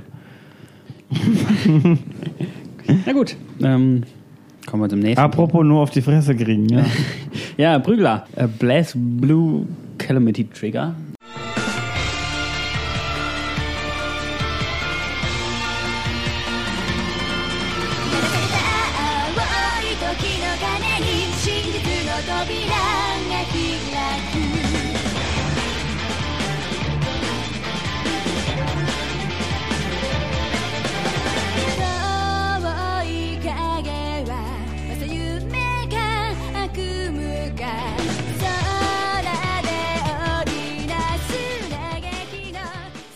Ja, ich habe es nur kurz gespielt. Ähm, ich glaube, sonst hat es keiner gespielt. Ja, Also es hat immer. Top-Wertung bekommen, das habe ich auch mitbekommen. Ich hatte mir dann, mich damals auch informiert, weil ich überlegte, mir das selber auch zu kaufen. Ich habe das dann auch mal gespielt. Ich weiß nicht, ob ich das ausgeliehen hatte oder wie auch immer. Ähm, ich bin mit dem Kampfsystem nicht klargekommen. Wie war das bei dir? Ähm, das war prinzipiell ähnlich, wobei äh, ich auch natürlich jetzt, wir haben ja schon mal in einem vorherigen Podcast über Prügelspiele und die heutige Zeit geredet, dass das dann bei uns zumindest immer ein bisschen schwierig ist, äh, da noch reinzufinden und äh, genauso ging es mir hier auch. Ich habe es mir vor allen Dingen gekauft äh, wegen den äh, wundervollen äh, Charakteren, die die äh, wirklich super animiert sind. Also ist äh, ein 2D-Prügelspiel noch mit äh, ich meine sogar, dass das Sprites sein sollen. Und sieht auf jeden Fall optisch sehr schön aus, ja. Ja, also sehr, sehr schöner ja, Manga-Stil Die, quasi. die komplette Level-Umgebung ist auch wunderbar fein animiert. Ich hatte es jetzt noch mal kurz reingeschmissen. Also die, die Optik ist, ist sensationell. Also so hat man sich vielleicht vor, vor 20 Jahren auf dem Super Nintendo dann mal vorgestellt, dass Prügelspiele sein könnten, als man noch keine Idee hatte, dass es 3D-Spiele werden würden. Äh, aber für ein 2D-Spiel unfassbar schick. Und äh, wird einem noch nachgeschmissen. Es wird einem nachgeschmissen, weil es ja auch dann noch äh, zwei Nachfolger, glaube ich, schon gibt oder sogar drei und noch diverse Editionen, meine ich. Also die haben da immer fleißig weitergearbeitet, weil es natürlich äh, auch, obwohl es ein Nischenspiel ist, äh, dann in der Nische sehr erfolgreich ist und sehr beliebt. Ähm, dementsprechend müsste man es heute eigentlich auch für wirklich wenig Geld kriegen, äh, aber ich denke mal, jeder Prügelfan wird schon haben. Ja. Ja, und für andere ist es, wie gesagt, schon, schon nicht einfach reinzukommen. Zumindest waren das ja unser Gefühl. Dann kommen wir zum nächsten Spiel, was äh, doch ein bisschen mehr Leute anspricht. Ähm, im, am 9.3.2010 erscheint nach langer Wartezeit Final Fantasy 13. Ähm, Das erste äh, das erste Solo, Next Generation Solo. ich wollte was anderes sagen. Nee, ja, erzähl Das, du. das erste Solo Final Fantasy auf einer Xbox. Ach so, ich wollte sagen, das erste für die Next Generation, was ja war Was aber auch genauso stimmt. Genau, das stimmt, ja. stimmt, ja. Ähm, ich besitze es, auch meine, meine Disk, die hier liegt. Äh, Ich habe aber das nur einmal reingeschmissen und gucken, ob es läuft und habe bis zum ersten Checkpoint gespielt. Deswegen kann ich dazu nichts sagen. Aber Henning hat es länger gespielt. Ich habe es tatsächlich schon länger gespielt und ich fand das äh, sehr gut eigentlich. Ich bin äh, früher mit Final Fantasy 6 und 7 groß geworden und Teil 8, Teil 9, Teil 10 habe ich auch noch gespielt. Dann bin ich ausgestiegen aus der Serie, weil 11 ein Online-Spiel war, ne? das wollte ich mir nicht antun. Und 12 habe ich irgendwie nie gespielt, weil das, Das- auch äh, gleich äh, irgendwie kacke Relativ- aussah. Ja, es kam relativ spät, glaube ich. Wollte auch. ich auch gab's sagen. schon, ne? Und da Sehr, sehr spät. X360 schon. Mhm. Und äh, das hier hatte ich mir, oh Gott, vor, vor ein, zwei Jahren mal irgendwie gekauft, in den Schrank gestellt und tatsächlich jetzt mal rausgekramt. Ähm, und ein paar Abende habe ich damit schon verbracht. Also ich bin noch längst nicht irgendwie weit oder so, äh, aber mein Eindruck ist wirklich, dass sich das sehr ordentlich spielt, dass einem das auch sehr gut erklärt wird, was man zu tun hat. Was ich besonders cool finde für Leute, die eben nicht acht Stunden am Stück spielen und das dann, was ich, vier Wochen am Stück suchten können, so wie ich, äh, dass man immer, wenn man Spielstand lädt, am nächsten Tag, dass dann nochmal die Geschichte schriftlich zusammengefasst wird. Während, während es lädt und in der Ladezeit läuft dann so, das und das ist bis jetzt passiert, dann seid ihr von da und da nach da gelaufen, da ist das und das passiert und dann ist das und das los und jetzt seid ihr auf dem Weg da und dahin. Das So, ist super. Dass einem das dann nochmal gesagt wird, okay, ja, alles klar, natürlich, wir, wir müssen, wir sind ja Elsie und müssen die Felsi besiegen oder irgendwie sowas. So, das das ist, spielt so in, in so einer, auch wieder so, so eine moderne Welt, wo halt die Leute in Gegenden wohnen, die und von der Regierung dann, ich glaube, die, darum geht es eigentlich, dass man, dass die ihren, Wohn, ihren Wohnraum erhalten wollen und die Regierung aber plant, den äh, Wohnraum zu zerstören. Und dann, dann gibt es eben solche höheren Mächte, die das, oh Gott, jetzt lehne ich mich weit aus dem Fenster inhaltlich. Ich bin ja, ich kratze an der Oberfläche, was, was das betrifft. Auf jeden Fall wieder mal so eine Rebellentruppe, die, die sich gegen die Obrigkeit auflehnt. So, das typische Final Fantasy Thema eigentlich. Das ist, ist ja so. Ähm, ja, und alles, was man eben machen kann, wie man seine Angriffe miteinander kombiniert, was man lernen kann, wie man seine Fähigkeiten erweitert, alles das wird echt super erklärt, finde ich. Und für mich auch für jemanden, der wirklich seit f- paar Jahren gar kein Final Fantasy, auch wenn, wenn man das zum ersten Mal spielt, wenn das mein erstes Final Fantasy wäre, ich, ich würde dranbleiben, tatsächlich. Ich fand's gut. Das war aber relativ linear. Also ich habe es auch nur ähnlich wie Peter bis nicht etwas über den ersten Checkpoint hinaus, bis ich irgendwann mal gestorben bin in irgendeinem Kampf. Äh, weiter habe ich es auch noch nicht gespielt. Äh, und aber die Kritik, die man gelesen hat, war dann, ja, es ist relativ linear eigentlich. Ja, Und dass die Story erst so richtig an Fahrt aufnimmt, nach so, dem man so 50 20 Stunden oder so. Ja, 15 bis 20 Stunden. Und damit kann ich doch gut leben. Wenn ich da, wenn ich weiß, dass ich da drei, vier Discs drin habe, ich glaube, es sind drei, ne? Drei Discs, ja. genau drei Discs drin habe, dann weiß ich ja, okay, dann das dauert bestimmt länger als äh, Dantes Inferno oder Darksiders. Und von daher. Ja, ich habe es äh, nur gespielt, äh, als ich meine PS3-Sammlung dann nochmal schnell durchgegangen bin. Also überschaubare PS3-Sammlung habe ich das nur reingeschmissen und es hat mich dann noch nicht gepackt. Äh, also es lag sicherlich nicht am Spiel, sondern mehr an meinem äh, Ansinnen, da relativ schnell mit den äh, mit der mit den vorhandenen Spielen durchzukommen. Ähm, aber äh, PS3 ist so ein gutes Stichwort. Also da kann man die PS3-Version, äh, glaube ich, bevorzugen, weil die äh, Videos, also da sind ja sehr viele Videosequenzen drin, die sind auf der PS3 äh, höher aufgelöst als auf der 360. Okay, den Vergleich habe ich ja nicht. Also ich Auf dem habe Blu-ray passt ja mehr drauf. Als es fand es genau. jetzt auch nicht furch furchtbar auf der 360, von daher. ist es Nee, aber das, also die waren von der Qualität halt besser. Wenn man die Wahl hat, dann kann man, kann man die PS3-Version nehmen. Und es ist halt dann nur eine Disk statt drei, was ja auch super ist. Na klar, nur dass du dann am Anfang wahrscheinlich zwei Stunden installierst. Nee, nee, nee, ist ohne. Aber da kann ich 2013, zum 2013 also Carsten noch eine tolle Geschichte erzählen, zum Installieren auf der PS3. Ähm, Aber wir sind jetzt in der PS3-Ecke sowieso gerade angekommen, ne? Ja, äh, wa- warte noch mal eben kurz. Ich wollte noch mal eben ein letztes Wort zu Final Fantasy 13 verlieren. Siebeneinhalb Millionen verkaufte Einheiten. Das legendäre Final Fantasy 7 hat es auf neun geschafft. Ne? Also so weit sind die gar nicht auseinander. Und Final Fantasy 7 ist das bestverkaufte der Serie. Ähm, ja, aber ähm, Okay, das wird nochmal verkauft demnächst. Also. man muss natürlich da auch immer sehen, dass äh, sich meistens nicht ein schlechtes Spiel dann schlecht verkauft innerhalb einer Serie, sondern dann der Nachfolger von dem schlechten Spiel verkauft sich schlecht. ja, aber du willst ja nicht sagen, dass Final Fantasy, was war denn der Vorgänger? 12? Das 12. PS2-Spiel kannst du ja eigentlich nicht, nicht zählen, oder? Aber also 13 war ja ein relativ großer Hype, Ja. dementsprechend gute Verkaufszahlen. Dann 13 so äh, Ruf ist nicht so der beste vom 13. Genau, da wollte ich gerade sagen, da gibt es so, solche und solche Stimmen und äh, 13.2 hat sich dann dementsprechend schlechter verkauft und 13.3, was dann nicht mehr 13.3 hieß, hat sich dann noch schlechter verkauft. Also es ist dann äh, schon, kann man schon sagen, dass vielleicht der 13er da so ein bisschen den Spirit rausgenommen hat. Aber mit äh, äh, 15, wir sind jetzt sind wir bei 15, äh, wird ja wahrscheinlich alles wieder besser. Ja, das äh, freue ich mich auch echt drauf. Also immer, wenn ich die, die Previews sehe in, in der M-Games, denke ich mir, ja, das ist ein Spiel, das man sich definitiv anguckt. Hat einen eigenständigen Stil auf jeden Fall. Ja, gut. Zurück zum Jahr 2010. Ja, Peter, wir- was steht drauf? Wir sind jetzt äh, im März immer noch ähm, und kurz nach Final Fantasy 13 erscheint äh, Yakuza 3 auch in Deutschland. Ähm, Yakuza 1 und 2 gab es ja für die PlayStation 2. Ähm, es haben sich in Japan ziemlich gut verkauft, in, in Europa kam sie äh, relativ spät raus noch. Ähm, Yakuza 3 kam dann in, in Europa raus, äh, war allerdings nicht nur in Europa, sondern auch in Amerika ähm, ein bisschen gekürzt. Ähm, nicht jetzt von wegen Gewalt oder so, sondern so kleine Spielelemente wurden rausgekürzt. Das kann man vorher als Disclaimer ja nochmal so sagen. Weshalb ich jetzt nur von der europäischen Version rede, die halt, wo halt ein bisschen was fehlt. Ähm, ich habe das Spiel gespielt und äh, das war auch einer der, der Haupttitel für die PlayStation 3, die ich, die ich wirklich spielen wollte. Ich hatte ja die Xbox schon viel länger und die PS3 nicht, weil ich auch nicht so einen Grund sah. Aber eine dieser Spiele, die ich, wo ich immer gedacht habe, die, die würde ich gerne spielen, war halt auch die Yakuza-Serie.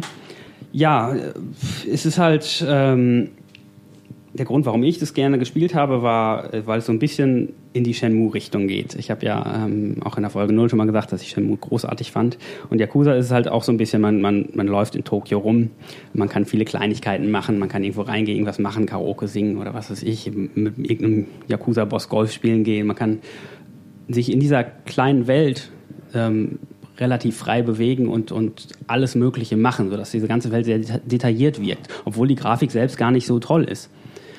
Es ist halt dementsprechend nicht so ein, so ein Open-World-Spiel wie, wie GTA oder sowas, wo wirklich frei ist, wo man überall hin kann. Das kann man da absolut nicht. Ähm, es ist sehr storygetrieben, was ich auch immer mag.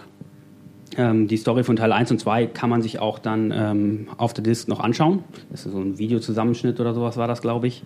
Kann ich mich nicht mehr so genau dran erinnern, aber man konnte sich jedenfalls anschauen. Ich habe es leider nicht durchgespielt. Ähm, das liegt daran, dass meine, Xbox, äh, meine PlayStation 3 kaputt ist. Ähm, und ich würde es wirklich gerne weiterspielen.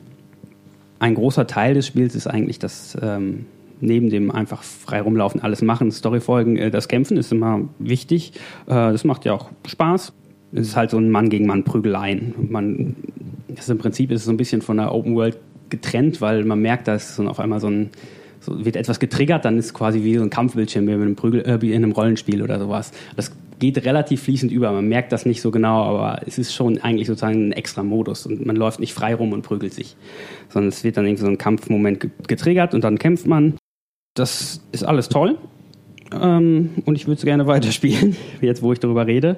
Ähm, und was mir auch gefallen hat, dass es dadurch, dass es in, in Tokio spielt ähm, und in, auf Okinawa, glaube ich, auch noch am Anfang, ähm, ist es Am relativ. Strand von Am Okinawa. Strand von Okinawa, genau. Ähm, es ist relativ bunt, obwohl es halt eigentlich eine düstere Thematik ist mit der Yakuza und auch ab 18 ist. Ähm, ja, dementsprechend nur eine Empfehlung von mir. Ähm, von euch hat es, glaube ich, keiner gespielt. Ich habe das Demo gespielt. Mhm. Die Demo. Die Demo. Die Demo. Hab die Demo gespielt. Ähm, mich hat die Grafik damals abgeschreckt. Ja. Und die Tatsache, dass es äh, Japanisch. Japanisch. mit Untertiteln war. Das fand ich ja besonders Ja. toll, weil das Und- fördert ja die Atmosphäre. Würde ich heute vielleicht auch anders sehen, äh, also dass ich beziehungsweise genauso sehen, aber damals hat mich das äh, gestört. Ich habe, ja wie gesagt, die, die Demo habe ich, ähm, die habe ich glaube ich durchgespielt. Ähm, fand das auch äh, irgendwie etwas äh, seltsam, dass diese, diese äh, Kämpfe halt dann irgendwie, wie du sagtest, werden getriggert, aber irgendwie so richtig äh, merkt man nicht so, oh, jetzt, jetzt äh, muss man da diese, äh, ja, jetzt muss man kämpfen.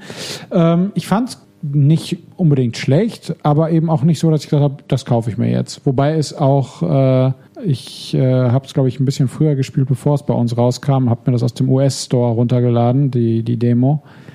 Eben dann auch noch irgendwie im Ausland hätte bestellen müssen, wenn ich es direkt zu dem Zeitpunkt hätte haben wollen, als, als die Demo rauskam. Also zumindest im US-Store. Da war es, glaube ich, die, das ist in den USA, glaube ich, ein bisschen früher rausgekommen als bei uns. Das weiß ich nicht. Ja. Auf jeden Fall, äh, ja, also ich kann jetzt keinen, keinen tieferen Einblick geben. Also einfach nur, dass ich ich fand es nicht schlecht, aber auch nicht so, dass ich es unbedingt hätte haben wollen. Mhm. Okay, kann ich auch irgendwo verstehen, weil es ja schon irgendwo so ein Special Interest Ding ist, weshalb wahrscheinlich es auch keine englische Übersetzung gibt, weil das auch vielleicht zu kostspielig wäre. Könnte ich mir vorstellen. Ja, dann würde ich sagen, gehen wir weiter. Bleiben auf der Playstation. Bleiben auf der PlayStation. Am gleichen Tag, am 19.03.2010, erscheint äh, sowohl God of War 3, der große Titel, und die God of War Collection, die, denke ich mal, God of War 1 und 2 sind. Ja, ähm, fangen wir mit der God of War Collection an, würde ich sagen. Weil das der alte Kram ist und äh, Sony damit quasi unseren ganzen HD Remastered Boom, den wir haben und dann damals die Remake Boom Gedöns Phase eingeläutet hat. God of War 1 und God of War 2 nochmal ähm, etwas optisch aufgemöbelt, so dass es ähm, gerade das ähm, God of War 2 sieht auf der PS3 dann auch wirklich hübsch aus. Also da war ich selber überrascht, wie gut das aussieht. Ähm, ansonsten die beiden Spiele äh, sage ich dann gleich direkt was zu im Vergleich zu God of War 3. Also es ist eine empfehlenswerte Collection. Es gibt dann noch eine zweite God of War Collection. Ich glaube, die heißt dann auch God of War Collection 2, wenn mich nicht alles täuscht. Da sind dann die beiden PSP-Spiele drauf, die kamen später. Aber äh, lass uns über God of War 3 reden. Das hat Christian ja auch gespielt, wenn ich das hier richtig sehe. And even though Kratos sat on the throne as the new god of war, he was haunted by visions of his family. A family he himself murdered. But the hands of death could not defeat him. The sisters of fate could not control him. And on this day, the man, the legend, Kratos, will have his revenge.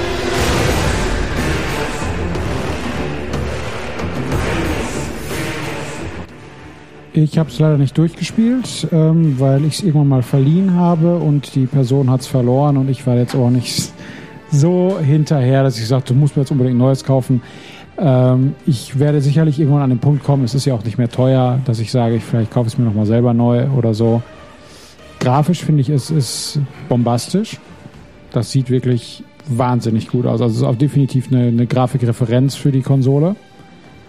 Ja, äh, für ein halbes Jahr war es das definitiv. Ja, ja, also eine Grafik, nicht Ja. die Referenz, aber eine Grafikreferenz. Also es ist ein fantastisches, äh, fantastischer Look. Ähm, ja, ansonsten ist es halt äh, God of War. ne? Also es ist was mich, Hast du die, die ersten beiden hast du auch gespielt, oder? ähm, den der- zweiten nicht. Den zweiten nicht. Aber den ersten denn schon relativ zeitnah oder relativ nah am, am dritten dann? Nee, den ersten habe ich gespielt, als er relativ neu war. Ja, Also es das war ja der- 2006 oder sowas oder in den USA, Genau. glaube ich, zwei Jahre Ja, früher. ja. Und jetzt, äh, was ist der beste Teil? Eins oder drei? Ähm, mir hat eins besser gefallen.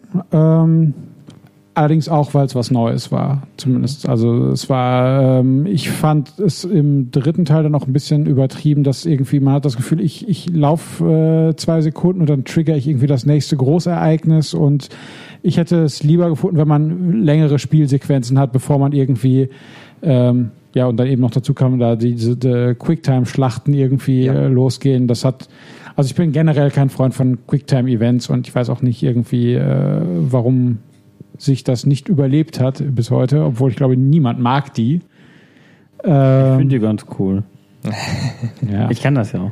Ja, also ich, ich glaube, da sind die. Ja, dann spiel doch mal James Bond. Mhm. Deine Mutter spielt Das ist hier diese, dieser Trend zum Ja. weiterhin filmischen Inszenierung. Ja, ja. Wo einfach dann sagt dann, okay, machen wir Quicktime-Events. Also ich sehe es auch so, dass ich äh, God of War 3 auch nicht als äh, besten Serienteil äh, einschätze, weil, äh, was du sagst, es ist einfach ein bisschen over the top, was, was so die äh, Inszenierung angeht und so ein bisschen das Spielbild auf der Strecke und was man im ersten God of War auch noch nicht so viel hatte, dafür im dritten umso mehr sind diese elendigen, was ich auch immer wieder gerne bei anderen Spielen bemängle, Kampfarenen, ja.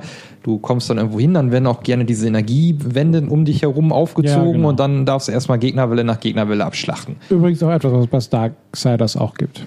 Toll, Darksiders habe ich noch nicht gespielt, jetzt habe ich weniger Lust drauf. Es ist nicht so extrem. ja, also das fand Es ich gibt ja auch Rätsel. Es gibt auch diese Rätsel. Die gibt's genau. im God of War 3 auch und ich meine auch so vom Verhältnis auch nicht so viel anders als im ersten oder zweiten. Ja, es ist also, man, man muss es quasi spielen, wenn man God of War mag, weil es natürlich der, der zweite God of War äh, endet mit einem fetten Cliffhanger und die Geschichte geht halt weiter. Man bringt die Geschichte auch zu einem Ende und, und dafür spielt man das und es ist optisch war es damals wirklich der, der Mega-Knaller. Es war hin und wieder mal so ein bisschen brutal auch, also Ja. ja, der God of War 1 war eigentlich auch schon brutal, wenn du da die, die, den Sklaven da verbrannt hast und so, das war auch schon übel, aber der dritte setzt dann meiner Meinung nach noch ein paar äh, Stücke drauf und, und ähm, gefällt sich dann auch so ein bisschen in dieser Rolle, da nochmal ein bisschen mehr Brutalität äh, nach außen zu kehren, ähm, was ein bisschen dann entschärft wird durch eine Schlussszene. Ich weiß nicht, ob äh, du hast es noch nicht durchgespielt, dann weißt du es gar nicht. Dann will ich es auch nicht spoilern, ähm, aber da nehm, nehmen Das sie war das. alles nur ein Traum. Nehmen, nehmen Sie das, nein, die machen es schon ein bisschen cooler, nehmen Sie es aber noch ein bisschen auf die Schippe. Ähm, aber vorher denkt man halt, ah, so viel Brutalität hätte nicht sein müssen. Aber wie gesagt, es ist immer noch ein sehr gutes God of War. Ähm, äh, ich denke mal, man, man kann die ganze Trilogie gut spielen und sollte den dritten dann auch nicht meiden. Vielleicht dann den vierten, aber äh, zu dem kommen wir noch. Den hat aber wahrscheinlich keiner gespielt, oder? Ich nicht, zumindest. ich auch Es nicht. gibt einen vierten Teil. Äh, God Ja. of War Ascension. Aha, ja gut. Also ich bin ja beim ersten God of War schon. Gibt's auch als. Essential. Das ist ein gutes äh, Schlusswort für den ersten Teil, was, Peter? Machen wir eine Pause. Machen wir eine Pause. Ja, ähm, achso, halt, äh, ich schmeiß mal wieder eine Zahl hinterher. God of War 3, 4,8 Millionen verkaufte Einheiten. Hast du- Bestverkaufter Teil der Reihe. okay. Ist der bestverkaufte Im Teil der Vergleich, Reihe? ja, Teil 1 4,5, Teil 2 ungefähr 4 Millionen und Teil 3 4,8. aber dann alle auf gleichem Niveau und dann könnte man eigentlich auch sagen, dass der erste der bestverkaufte ist, weil er natürlich einen schweren Stand hatte, weil er erst so spät rauskam und in Deutschland erst viel, viel später, weil wegen Jugendfreigabe. Also Ja, die Collection gab Und es auch nochmal und wenn- 2,6 Millionen. Genau, wenn man die Collection noch nimmt, dann ist ja quasi ein- halbe halbe, Halbe. nochmal auf. nee, die rechnen wir bei beiden drauf. Also nee, der dritte hat dann auch entsprechend sich schlechter verkauft, kann man sagen. Auch wenn die Zahlen besser waren. Also auf jeden Fall sieht man, es ist äh, gleichbleibende Beliebtheit eigentlich. Ja, hat sich gelohnt für. Sony. Haben sie Ja. Ja, doch, Kratos, ähm, die, die Figur, das hat man ja auch eigentlich gemerkt, dass immer alle darauf gewartet haben, wann wird jetzt ein neuer God of War Teil angekündigt auf jeder E3. Ja, das ist ja auch heute zum Teil noch so, auch wenn äh, Uncharted jetzt vielleicht stärker ist, aber äh, God of War war äh, vor Uncharted eigentlich dann die wichtigste Nicht-Rennspielmarke von äh, Sony. Ja. Ja, würde ich auch so sagen. Ja, Okay, dann gehen wir in die Pause. machen wir ein bisschen Musik.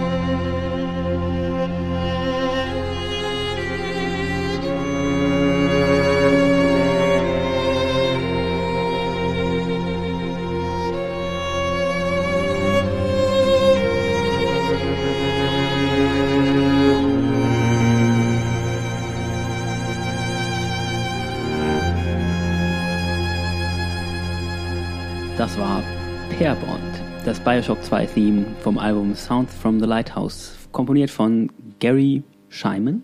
Willkommen zurück.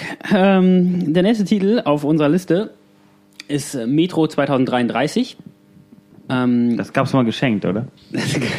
und da gibt es auch einen geschenkt. Nachfolger von und das basiert, wenn ich mich recht erinnere, auf einem Buch, Roman, ja. Roman von einem russischen Ja. Schriftsteller, glaube ich. Ja. Ähm, Und das Studio ist, glaube ich, auch eher irgendwo im Osten untergebracht. Das äh, schaue ich mal nach. Ähm, Ja, recherchier aber mal, während recherchiere- Christian erzählt, worum es geht. I was just an infant when the old world was destroyed in the flames of nuclear fire.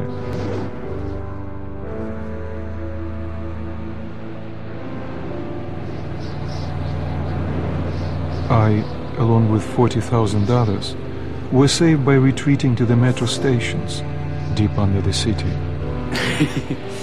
Das Szenario ist äh, Moskau nach einem Atomkrieg. Im Jahr 2033. Gut möglich.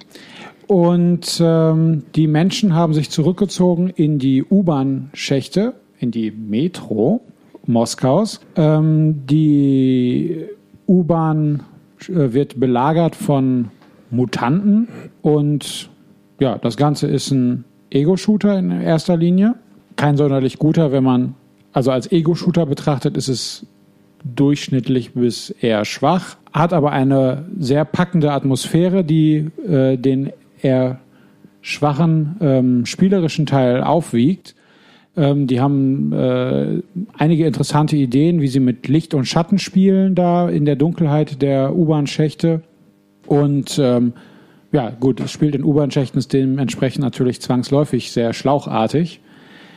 Und äh, das wird ein bisschen aufgelockert, dass, dadurch, dass man ab und zu mal in einem äh, Bahnhof oder und äh, auch mal an der verseuchten Oberfläche unterwegs ist und dann dagegen allerlei mutierte und an äh, Monster kämpfen muss. Etwas seltsam ist, dass äh, ja ein das ganze das Spiel auch einen, einen übernatürlichen Touch hat und äh, das hat mir nicht gefallen. Aber was die Atmosphäre angeht, ähm, ja, definitiv eine Empfehlung wert. Und ähm, ja, als kleine Anspielung sieht man hier und da auch mal ein Exemplar des Romans Metro 2033 im Spiel rumliegen. Dominik, hattest du auch gespielt, oder nicht? Äh, ja, ich habe es nicht durchgespielt, sondern irgendwo vierte, fünfte Mission oder so. Also äh, ich fand es auch atmosphärisch sehr geil, ähm, weil man auch in den äh, Stationen dann, wo, wo wirklich keine Gefahr in dem Sinne droht, sondern man kann einfach rumlaufen, mit den Leuten reden und ich glaube seine Waffen auch äh, upgraden. Genau. Und äh, Gegner hat man halt einmal diese komischen Mutanten, die habe ich dann kennengelernt und dann halt äh, haben sich da in, innerhalb dieses Metro-Systems dann ja verschiedene Fraktionen gebildet, also irgendwelche Genau. Nazis, Es gibt Nazis und andere. Kommunisten dann irgendwie und äh, das fand ich eigentlich alles ziemlich cool, weil das auch äh, von der Dichte her eigentlich so ganz gut rübergebracht wird. Ja. Also man ähm, Was ich auch noch sehr interessant fand, ist, es gibt die ein oder andere äh, Station, die kann man schleichen. Und Ja. man kann die komplett schleichen. Man ähm, ist also nicht wie bei, bei anderen Shootern, wo du irgendwie eine Schleichmission hast, aber an Punkt X wird definitiv eine Schießerei getriggert, weil es ist ein Shooter und da erwarten die das. Hier gibt es wirklich Missionen, die kannst du komplett ähm, unentdeckt überstehen. Ja, es ist, glaube ich, da in den Mechaniken nicht so äh, drauf, aufge äh, drauf ausgelegt, dass es so die Inszenierung im Vordergrund steht, sondern sie haben einfach da ihre Ego-Shooter-Mechanik und wenn man unentdeckt sch- schleicht, ja, dann schleicht man halt unentdeckt und Ja. haben dann nicht gesagt, okay, an dem Punkt äh, muss man jetzt dann eine große Schießerei erledigen, sondern das ist dann so ein bisschen äh, freier, auch von der Mechanik. Also mich hat's dann vom, vom Setting und die Art, wie die Welt gestaltet ist, so ein bisschen an Fallout 3 erinnert. Also so einfach, Ja. wie die Figuren aussehen und, und alles. Und äh, vom, vom Aufbau des Spiels dann so ein bisschen wie Bioshock, also dass man auch so ein bisschen halt mit, mit Items rumhantiert, also sei es die, die Gasmaske oder dann mal mit einer Taschenlampe oder halt das Waffen-Upgrade und so, also nicht so ein straighter Ego-Shooter wie jetzt vielleicht ein Call of Duty oder ähnliches, sondern ein bisschen mehr auf, auf Story und drumherum. Ja. Aber äh, irgendwann war halt bei mir dann auch der Punkt, wo es dann äh, innerhalb der Ballereien durch das Gameplay dann so ein bisschen hakelig wurde und dann bin ich nicht weitergekommen, gestorben, hatte ich keinen Bock mehr. Das Gameplay ist nicht sonderlich gut und äh, ja, wie gesagt, als Shooter selbst würde ich sagen, keine Empfehlung. Ja. Aber die Atmosphäre macht das Spiel durchaus interessant. Ja, würde ich auch so sehen. Und wie gesagt, so diese Ideen, wie da mit, mit Licht und Schatten gespielt wird, ähm, dass du hier eine kleine Funzel hast, wo du mal ein bisschen mehr siehst und dann musst du deine Lampe, die du selber hast, ausmachen, sonst wirst du entdeckt und solche, solche Geschichten. Das ist, das ist ganz, äh, ganz äh, ordentlich eingebaut, aber ja, richtig äh, als Shooter selbst eben eher Durchschnitt. Ja. Okay, dann ähm, zum nächsten Titel. Just Cause Teil 2. Erschien am 26.03.2010. Äh, Gespielt hast du es auch, Christian, oder? Ich habe es gespielt, ja. Und Erzähl was. Äh, äh, Just Cause 1, ähm, wann erschien das? 2006. 2006, also auch schon für die neuen Konsolen. Ja, aber das gab's noch für die alten und äh, ja, das jetzt viel später, aber vom Grundprinzip her ist es das gleiche, also äh, sprich wieder eine offene Welt und ähm, man darf da als äh, Geheimagent, ähm, also es ist glaube ich, es ist ein südostasiatisches Palau. Land, ja, aber Panau, in. Asien, Panau. nicht? Panau Panau. ähm, wo wieder irgendein lustiger Diktator herrscht und man darf also wirklich lustig sich durch die Mission durchballern. und nebenbei auch gerne tausend Stützpunkte erobern und viel kaputt machen. Und das wird irgendwann sehr eintönig und so habe ich irgendwie nach vielen Stunden dann doch mal aufgehört, die Story weiterzuspielen, weil es irgendwie immer nur darauf hinauslief, dass ich äh, mich mit einem Haken irgendwo hinschieße, Sachen kaputt äh, donnere und äh, ja, also es irgendwie war für mich irgendwann die Luft raus. Das Tolle an dem Spiel ist, dass du eben bei dieser Spielfigur so einen Enterhaken hast, den du feuerst und äh, dich da immer schön durch die durch die Landschaft äh, ziehen lassen kannst und äh, äh, dann Fallschirm aufmachst und gleitest und solche Geschichten. Ähm, ich weiß nicht, war das Crackdown, wo das so ähnlich war, was du mal gespielt hattest oder so?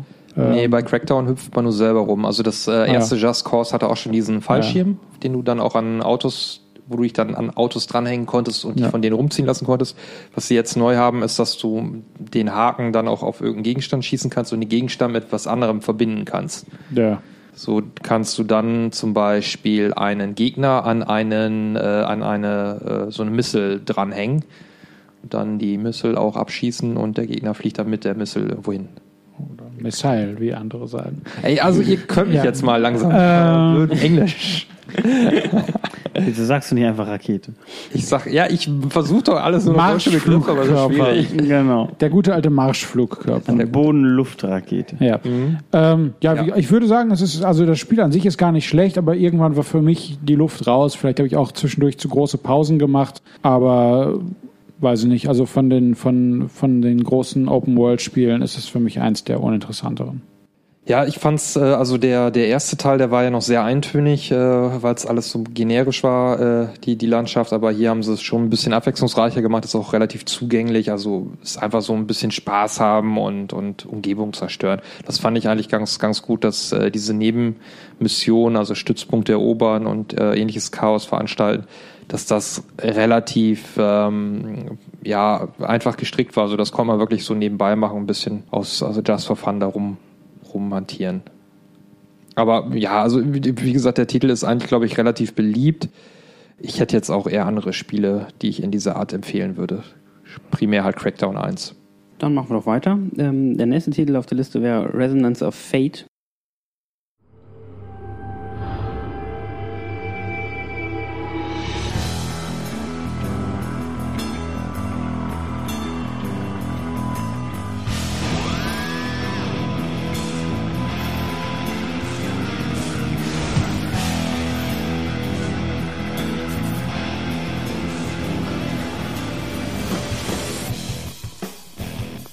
Ähm, von Sega und äh, Tri-Ace, also schon bekannte Namen.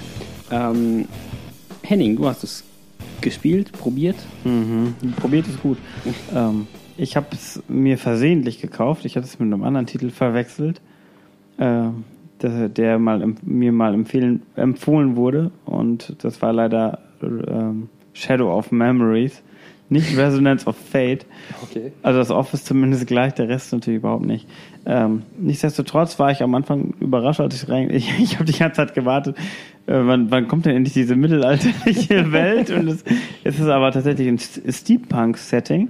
Das heißt, eine Welt, in der die Menschen in einem Turm wohnen, quasi über der Erde, weil die Erde total ver verseucht ist, verstrahlt ist, irgendwie was, irgendwas. Aber auf jeden Fall ist es für die Menschen nicht möglich, ähm, auf der Erde zu leben. Und die haben dann einen hohen Turm gebaut, der das einigermaßen sauber hält, also die, die Lebensumgebung, damit die Leute noch klarkommen. Und naja, ich habe dann versucht, mit dem Spielprinzip klarzukommen. Aber ich, ich kann es nicht, gebe ich ganz ehrlich zu. Was ist denn für ein Spiel? So, ein- so, so ein Äh, Es soll ja ein Strategie äh, na, es ist eigentlich ein äh, ja, ich würde sagen, es ist ein Strategiespiel, ähm, aber es kommen eben auch diese Kämpfe halt, diese ähm, wo man dann noch aktiv eingreifen kann. Bei Strategiespielen ist ja so, du platzierst deine Einheiten und dann ist die Runde vorbei und dann werden die Kämpfer eben ausgewürfelt. Und hier ist es eben so, du kannst eben ziehen auf einer Landkarte bestimmte Felderanzahl und dann weißt du eben, wenn dein Kampf kommt, dann darfst du dann auch noch aktiv eingreifen. Du kannst eine Figur von deiner Party immer steuern und musst dann versuchen, die Gegner zu besiegen. Die Gegner werden dann auch nur dich angreifen und die Leute, die noch in der Party hast, die stehen quasi abseits und ballern einfach nur fröhlich mit drauf und du versuchst, also die sind alle bewaffnet. Ne, Das ist nicht irgendwie so ne, Steampunk-mäßig halt, eben nicht mit, mit Schwertern oder so, so ein Gedöns.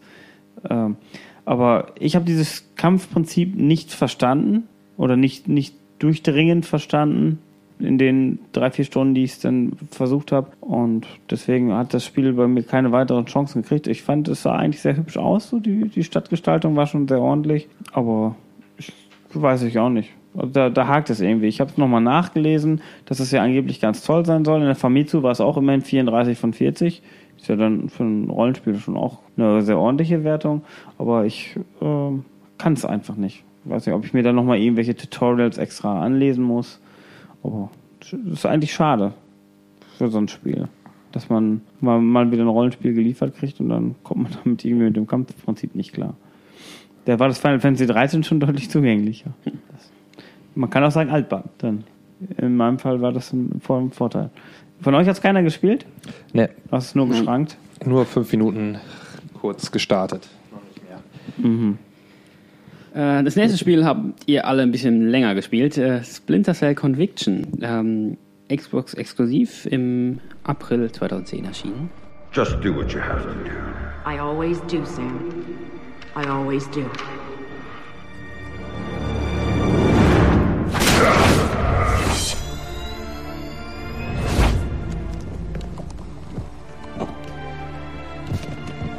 The thing you have to understand is this. The Sam Fisher you knew is dead. America killed him, asked him to make one sacrifice too many, cross one line too far.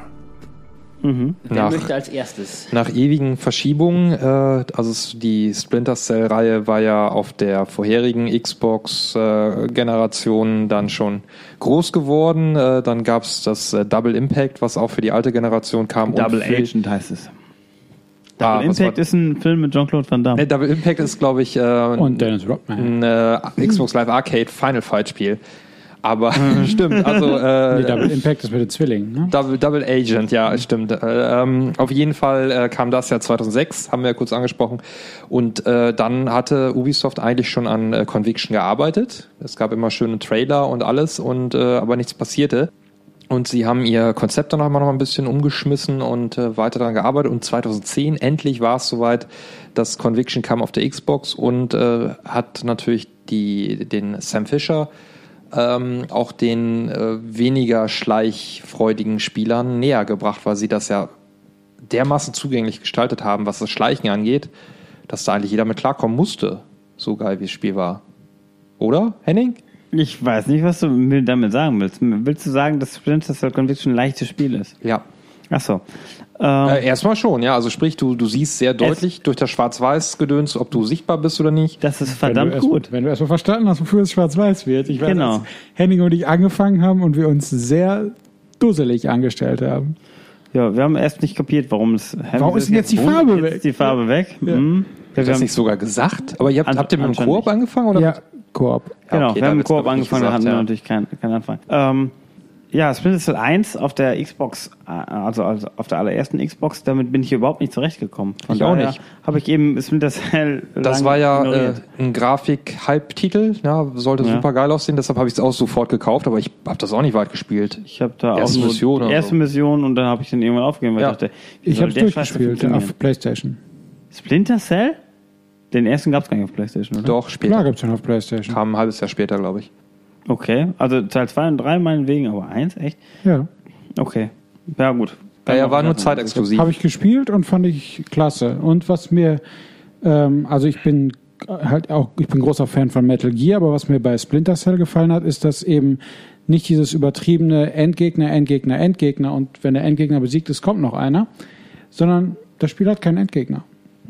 Du spielst einfach, also das ist einfach, du spielst eine Handlung durch. Und am Ende einer Handlung gibt's halt auch keinen Endgegner normalerweise, äh, sondern du erledigst einfach einen letzten Auftrag.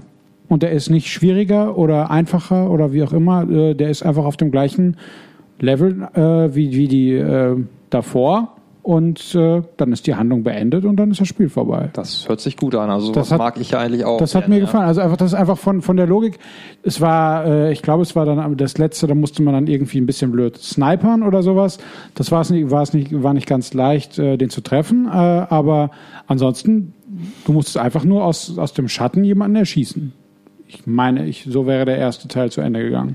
Das hat mir immer sehr gut gefallen. Und ja, habe aber interessanterweise die Fortsetzung nie gespielt, bis Conviction kam. Dann kam Conviction und äh, ja, also dann, was sie noch geändert haben, die Schleichmechanik, wie gesagt, mit dem Schwarz-Weiß.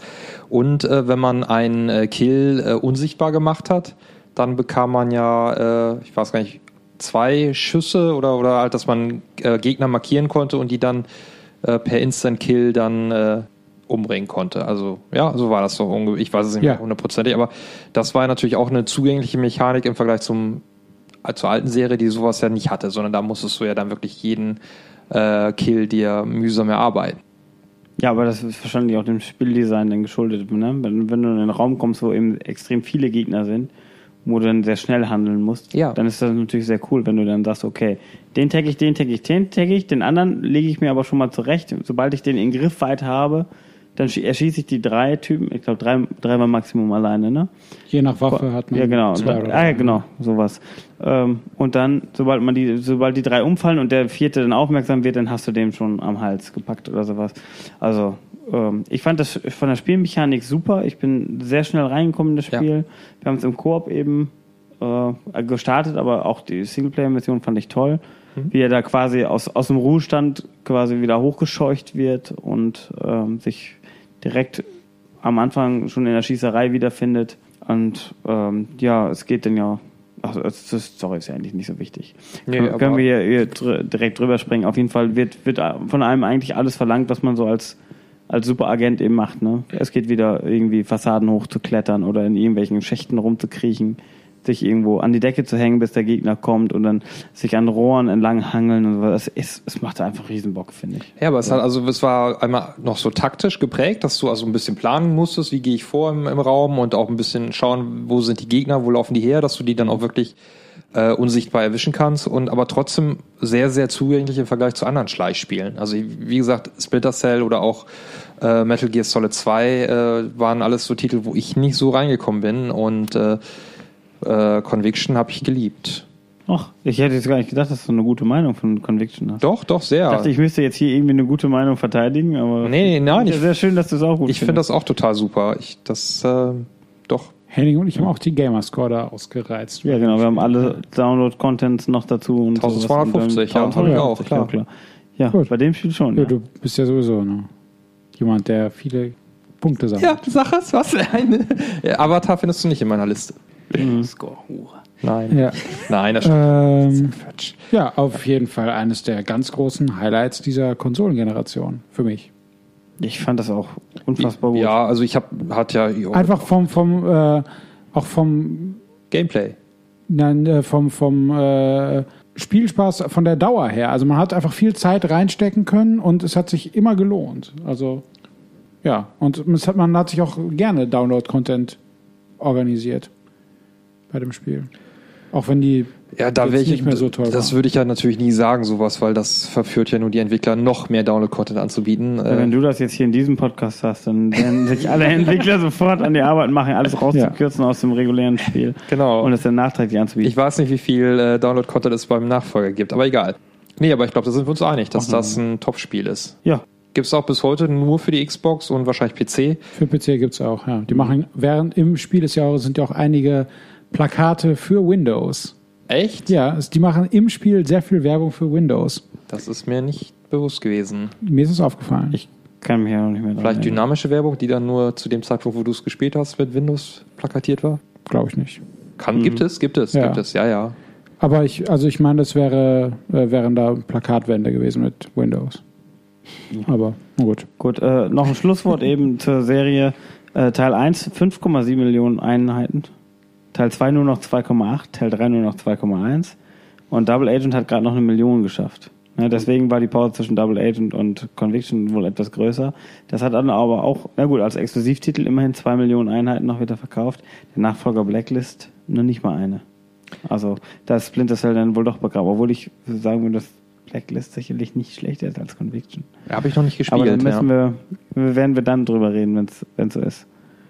Aber äh, Ubisoft äh, ist ja momentan eh groß dabei, äh, alle Serien zu pflegen. Und ich denke mal, dass äh, Splinter Cell bei denen auch noch nicht durch ist. Also äh, Kommando zurück, Blacklist hat äh, je Konsole keine Million verkauft. Aber das kam ja für die PS3 auch noch raus, ich Ja. gerade.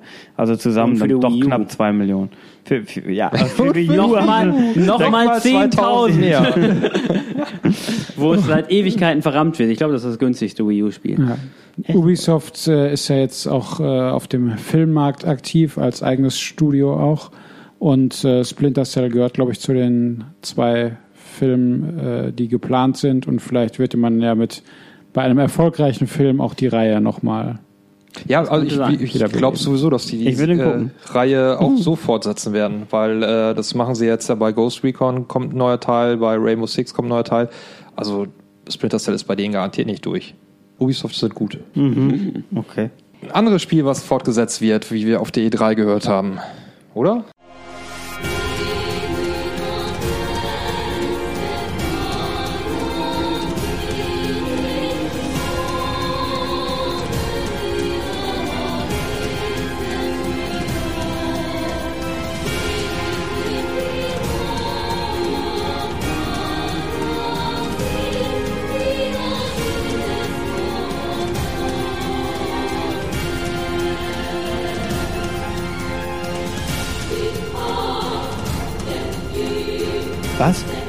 Was gibt's? Nier. Nier. Sieht man das ja. so aus? Ich denke ja, ich habe auch noch keine andere Nair. Betonung Nein, gehört, Nier. aber ich lasse mich gerne korrigieren, groß, ne? falls das falsch ist. Ja. Äh, Ja. Hat das noch jemand gespielt? Ich habe es zumindest ein paar Stunden gespielt. Ja, ich auch ein paar Stunden. Und bist du schon fasziniert? Ich fand es mittelmäßig ansprechend. Also es ist eigentlich nur ein Zelda-Klon, ne? Geh mal da und dahin und mach mal das und das. Und dann. Ja, aber ich habe noch keine Dungeons oder sowas gehabt. Also ich bin Nee? bis jetzt nur äh, Stadt gewesen, äh, Aufträge bekommen, mit tausend Bewohnern oder bist du, gequatscht. nicht, bist du nicht weitergegangen zum ersten Auftrag, um den zu erfüllen? Äh, ich war da mal in irgendeiner ziemlich cool aussehenden Dorfumgebung, die in so einer Schlucht irgendwie dran gebaut war an den Wänden. Das ist Resident Evil 4. Ähm, ja, Aber- ja, oh, ist jetzt auch lange her. Ich habe das wirklich gespielt, als es aktuell war. Nee, ich habe es erst hab jetzt, jetzt- vor zwei, drei Monaten, glaube ich, dann mal ein bisschen Dann hast du gespielt. es vielleicht noch ein bisschen frischer parat. Also ich, ich fand das äh, ganz, ganz okay, aber das ist nichts, womit ich jetzt, das, was ich jetzt unbedingt weiterspielen wollte. Also ich bin noch nicht so weit, dass ich ein äh, echtes Zelda spielen. Faszination ausgestrahlt hätte. Aber ich, die Begeisterung über die Fortsetzung, die jetzt auf der E3 angekündigt wurde, war ja so groß. Also da muss noch irgendwas dran sein. Ich muss es wohl noch ein bisschen weiterspielen. Ich, ich schaue mal ganz kurz in meine allwissende Liste. Da sind wir unter eine Million, äh, ja, unter eine Million verkauften Einheiten vom ersten Teil. Also kann ich mir nicht vorstellen, dass ein Multiplattform-Titel, der unter eine Million verkauft hat, so viele Fans hat. Ja, aber das ist ja so ein äh, spezielleres, nischigeres Spiel, was von den Wertungen ja auch nicht so gut war, weil wahrscheinlich die Spieletester das sich ähnlich intensiv angeguckt haben wie wir und dann auch schnell geurteilt haben, ah, Kampfsystem nicht so toll, Grafik vielleicht nicht so toll, machen wir mal eine 70 und fertig. Und ja, dann ich glaube nicht, dass so. verbirgt sich dann ein fantastisches Spiel darunter. Ja, genau. Ist anzunehmen. Wenn es wirklich gut wäre, wüssten wir es. Scheint ja viele Fans zu haben. Also ist es ja Frag mal im. Maniac Forum nach. Ich glaube, da gibt es ein paar, die sagen, das ist super. Da gibt es auch welche, die sagen, das Netzsteckerkabelmännchen ist ganz toll. Chibi-Robo? Ja. Das ist doch super, oder? Ich, Weißt du es? Nein, noch nicht. Minecraft hat viele Fans. Ja, Ja. das ist ja auch völlig begründet. Ja. Da, es gibt ja ganz viele Zehnjährige ja, in der Welt. Ist klar, dass es viele Fans hat. Ja. Minecraft kommen wir noch zu. Ja, Brech später. das man, mal ab hier. Verstehen und Genau, zum meckern über Spiel. Lost Planet, oder? Nee, wir gehen zum nächsten Spiel, was wir nicht verstehen. Super Street Fighter 4. Das hat doch Ah. keiner von uns gespielt, oder? Genau, ähm, weil wir auch den Vor... Also das normale Street Fighter 4 Schon nicht gespielt haben. Nicht Das- das- gespielt haben und das nicht haben wir aber auch Dieses klingt zumindest super. Ja, ich glaube auch, das ist wie Street Fighter 4. Ja, nur in super, ja. Das war doch eigentlich jetzt so ein, so ein selbstironischer Zug von Capcom, dass sie wieder die Titel aus der Vergangenheit ausgraben und äh, vor dem Street Fighter erst wieder ein Super platzieren. Dann, glaube ich, ein Ultra gibt's noch. Turbo Edition. Turbo sowieso, ja. Ja. Ja, Ist das jetzt ernst gemeint oder denkt euch das jetzt gerade aus? Gab es echt Ultra Street Fighter 4? Es gab, es gab doch von Street Fighter 4 so irgendwie bestimmt drei Versionen oder vier Also Versionen. Ultra bin ich mir ziemlich sicher. Ultra bin ich mir auch Ich ziemlich habe sicher. doch gestern noch gelesen, dass Street Fighter 5 angekündigt ist. Ja, ja, Oder jetzt erst, aber das kam ja im Halbjahresrhythmus neue Teile raus oder so. Aha, ja, von mir aus. Wie auch immer, äh, da das ja, wir haben ja über den Vierer schon geredet und da gesagt im Prinzip, dass wir da nicht mehr so Ja, äh, es ist halt für die, hundertprozentig für die mitkommen, Fans aber für ist es wichtig, weil, weil da natürlich das Kampfsystem weiter ausbalanciert wird, weil neue Kämpfer kommen genau. und so weiter. Deswegen schon wichtig. Äh, erschienen, wann war das? Wo sind wir jetzt? Äh, Im Mai. Das war gerade Ende April. Ende April. Jetzt kommen wir in den Mai rein mit Lost Planet 2. Das gab's geschenkt auf der Xbox äh, mit Games with Gold. Und das scheint ein Ich- reiner Multiplayer-Shooter zu sein, oder? Ich würde es Koop, gern ja. zurückgeben, ja. Ja, genau. Das Geschenk krieg ich ja, jetzt die, zurück. die Wartezeit für den Download plus die Stunde, die wir gespielt haben, die hätte ich gerne zurück. Ich habe damals die Demo gespielt und äh, habe deshalb mir auch das kostenlose Spiel jetzt nicht runtergeladen.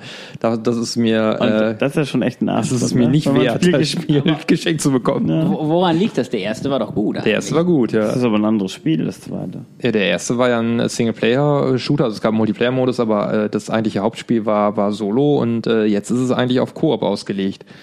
Und irgendwie ist es doof. Nach der Demo, die ich gespielt habe, zu urteilen. Chris Also hat sich ich- länger gequält. Ich habe mich aber auch nicht wirklich lang gequält. Also ich bin da mit irgendwelchen komischen Roboteranzügen durch eine Schneelandschaft gelaufen und habe versucht zu schießen und ich weiß es nicht. Ist, Soweit klingt es ja noch ein bisschen wie Lost Planet 1. äh, Ich wundere mich gerade, dass du was für eine Schneelandschaft sagst. Das habe ich gar nicht so. Aber gut, vielleicht täuscht mich meine. ja, es ist auf jeden Fall, äh, ich weiß nicht, ich habe glaube ich äh, eine halbe Stunde oder sowas. Also es war, ich habe einfach, von Anfang an hatte ich das Gefühl, ach, das ist nichts und ich hatte, hatte äh, ich kann gar nicht viel mehr dazu sagen. Ich fand es einfach nur furchtbar. Ich mache das auch nicht. Ich bin Ja. überhaupt nicht klargekommen und habe dann irgendwann gesagt, ne, dann. Das sollen andere Leute spielen. Hast du Verkaufszahlen oder dazu nicht? Äh, ich gucke gerade mal nach. Nee, zu Lost Planet habe ich nichts rausgesucht. Tut mir leid. Schade. Gerade das hätte ich jetzt interessiert, ne? Ja, das hätte mich jetzt deshalb interessiert, weil der erste hat sich auf jeden Fall über eine Million verkauft, obwohl exklusiv. Ah, es gibt ja sogar einen dritten Teil, oder nicht? Es gibt Dann einen dritten sich zwei wahrscheinlich auch noch gut verkauft. Teil, äh, ja, oder die haben einfach gesagt, wir machen nochmal einen neuen, um die Schande des zweiten weg Wir sind doch Capcom, wir müssen fortsetzen. Genau. Aber egal, gut, haben wir das abgehakt, machen wir weiter. Ultra Lost Planet. Super Das Fortsetzungsspiel wäre jetzt dran. Ähm, Prince of Persia, The Forgotten Sands. Hast du gespielt, Christian? Ich habe es gespielt. Ja, eins von den vielen Prince of Persia Spielen. Ist es ein typisches? Ich kann das gar nicht so genau beurteilen. Ich habe das, äh, das erste gespielt und das, das allererste? das allererste, Sands of Time. Oder das von 1989. das von 1989. So. Das allererste Ja gut, ich das ist ja noch wieder ein ganz anderes Spiel. und The Forgotten Sands. Also von daher würde ich nicht sagen, es ist typisch. ähm, Das ist nicht 2D, es ist nicht pixelig. ja. ähm, Aber ist es bockschwer? nein. Auch nicht. Also es ist ganz anders. Es ist äh, ach, ein durchschnittliches Spiel. Es sieht schick aus. Äh, man hat, ich sag mal, vom Design sich sehr an Assassin's Creed orientiert. Also einfach vom Look, wie das Spiel aufgebaut ist. Man kann sogar, wenn man es einmal durchgespielt hat, in äh, Assassin's Creed Kleidung nochmal spielen, wenn man mag. Ähm, also dann hat man die, die äh, Kluft von Altair. Äh, ja, ist ganz nett. Also man hat halt, man kann die Zeit stoppen und paar Kleinigkeiten, aber also ich habe am Ende des Spiels, äh, ich habe es dann nachverkauft. Also ist es ein äh, lineares Spiel oder Open World? linear. Okay. Linear und viel rumtouren oder viel kämpfen mehr? Äh, mehr klettern als kämpfen. Okay. Äh, Multiplayer-Modus? Nein. Habe ich, wenn es einen gibt, nicht gespielt. Bietet sich auch nicht so an. Nee, ich habe jetzt so Achievements, könnte man jetzt so, vielleicht noch ein okay. paar. Ach so, nee, dann nicht. Bei Multiplayer, also ich habe äh, bis auf ein Achievement, ich habe fast alle Achievements bei dem Spiel und davon waren keine Multiplayer. Hört sich ja nicht so schlecht an. Ja, also ich habe dann irgendwann war das, dann musste man da äh, halt kämpft gegen so eine Skelett-Army und musste dann äh, von einem Kopf, also ohne auf dem Boden zu landen, immer auf einen draufspringen, töten, aufs nächste Skelett und so weiter. Und äh, keine Ahnung, wie viel man da insgesamt von erledigen musste, ohne den Bo Boden zu berühren. Und das war eins der Achievements, und da hatte ich dann keinen Bock mehr zu. Also ich habe fast alle, aber äh, ich glaube drei oder so dann nicht. Eins war dieses komische mit den. Okay, wenn man bei der nächsten Aktion von Microsoft, wo man Achievements erspielen muss, um äh, irgendwo Prämien abzusahnen, äh, ist das dann wahrscheinlich ein empfehlenswertes Spiel. Genau. Ähm, für NES, fürs nächste Spiel gibt es keine Gamerscores. Empfehlung? keine Gamerscores. Empfehlung weiß ich nicht. Das ist ein PlayStation 3 Spiel, deswegen. Uh, Ähm, Trophies. Trophies, genau. äh, die schlechte Version von Gamerscores. Äh, 3D Dot Game Heroes, äh, was mir persönlich gar nichts sagt. Ähm, Was? Bitte? Ja, Das 2010 habe ich nichts mitgekriegt, äh, außer Yakuza.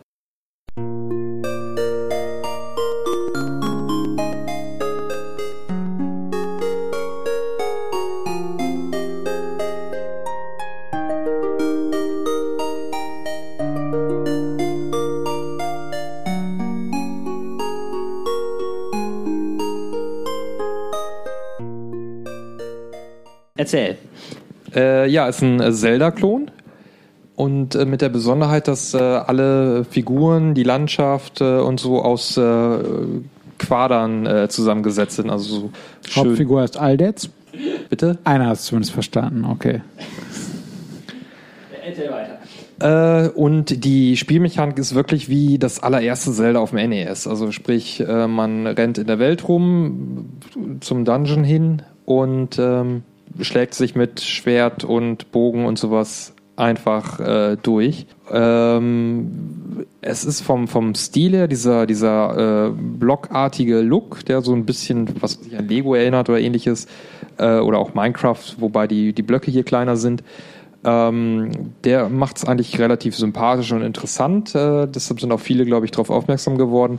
Spielerisch ist es doch relativ ähm, primitiv und ich habe auch dann ziemlich schnell nach, nach äh, zwei, drei Dungeons oder so keinen Bock mehr gehabt, weil es auch, äh, wenn man stirbt, dann muss man auch ähnlich wie in äh, Zelda wieder von vorne anfangen und es wirkt auch dann von der Mechanik her altbacken, äh, als ob es wirklich dann äh, auch von der Mechanik her an das NES Zelda angelehnt wäre. Und äh, da tut man sich heute einfach sehr, sehr schwer, das noch zu spielen. Äh, einmal angucken ist, glaube ich, äh, trotzdem ganz nett wegen des Stils, aber das kann man halt auch bei YouTube machen. Also ich würde sagen, das ist kein Spiel, was man heute mehr zwingend braucht. Außer wenn man komplette Sammlungen wie du hast. Ja, für die Sammlung ist es wegen des äh, äh, einzigartigen Stils, glaube ich, nicht so völlig irrelevant. Aber äh, wenn man jetzt Spiele nachholen will zum Spielen, dann kann man darauf verzichten. Äh, ist das Studio für irgendwas bekannt, Silicon Studio? Haben die noch Mhm. irgendwas anderes gemacht? Ich, nicht, dass ich wüsste. Also das ist jetzt nicht irgendwie so ein Indie-Entwickler gewesen, der dann irgendwie danach dann noch richtig durchgestartet ist. Also oder so. gepublished wurde es von Atlus. Ja. Ja, und die publishen ja alles, was kaum einer haben will. Also, nicht negativ gemeint, ne? So diese Nischenprodukte sind Ich- ja typisch Atlus. Also ich habe bei dem Studio nicht nachgeguckt, was, Mhm. was die sonst gemacht haben. Aber wie gesagt, der Stil ist schon äh, schön, schön und besonders, aber äh, spielerisch, ja, es ist, macht halt dann auch eine Zeit lang Spaß, sich mit dem Schwert da durch die Gegner. Also es ist wirklich wie, wie Zelda, ja. Also du läufst rum, Mhm. aus so einer von oben Perspektive kommt ein Gegner, haust mit dem Schwert drauf und weiter. Aber äh, das trägt nicht lange. Ja, und Okay. dafür sind die Dungeons auch nicht spannend genug, da gibt's keine Rätsel oder so. Mhm. Also quasi wie Darksiders in altbackener Optik. Kenne Darksiders zu wenig. Das ist doch wie Zelda, habe ich gehört. Ähm, nur ohne Rätsel. Okay, kommen wir zum nächsten Spiel. Jetzt kommt das ein interessantes Ein Spiel. interessantes Spiel, ja. äh, Ich finde es auch interessant, aber ich habe es nicht gespielt. Oh. Alan Wake war ewig lange angekündigt. Stephen King once wrote that nightmares exist outside of logic, and there's little fun to be had in explanations. They're antithetical to the poetry of fear. In a horror story, the victim keeps asking why, but there can be no explanation, and there shouldn't be one. The unanswered mystery is what stays with us the longest, and it's what we'll remember in the end. My name is Alan Wake. I'm a writer.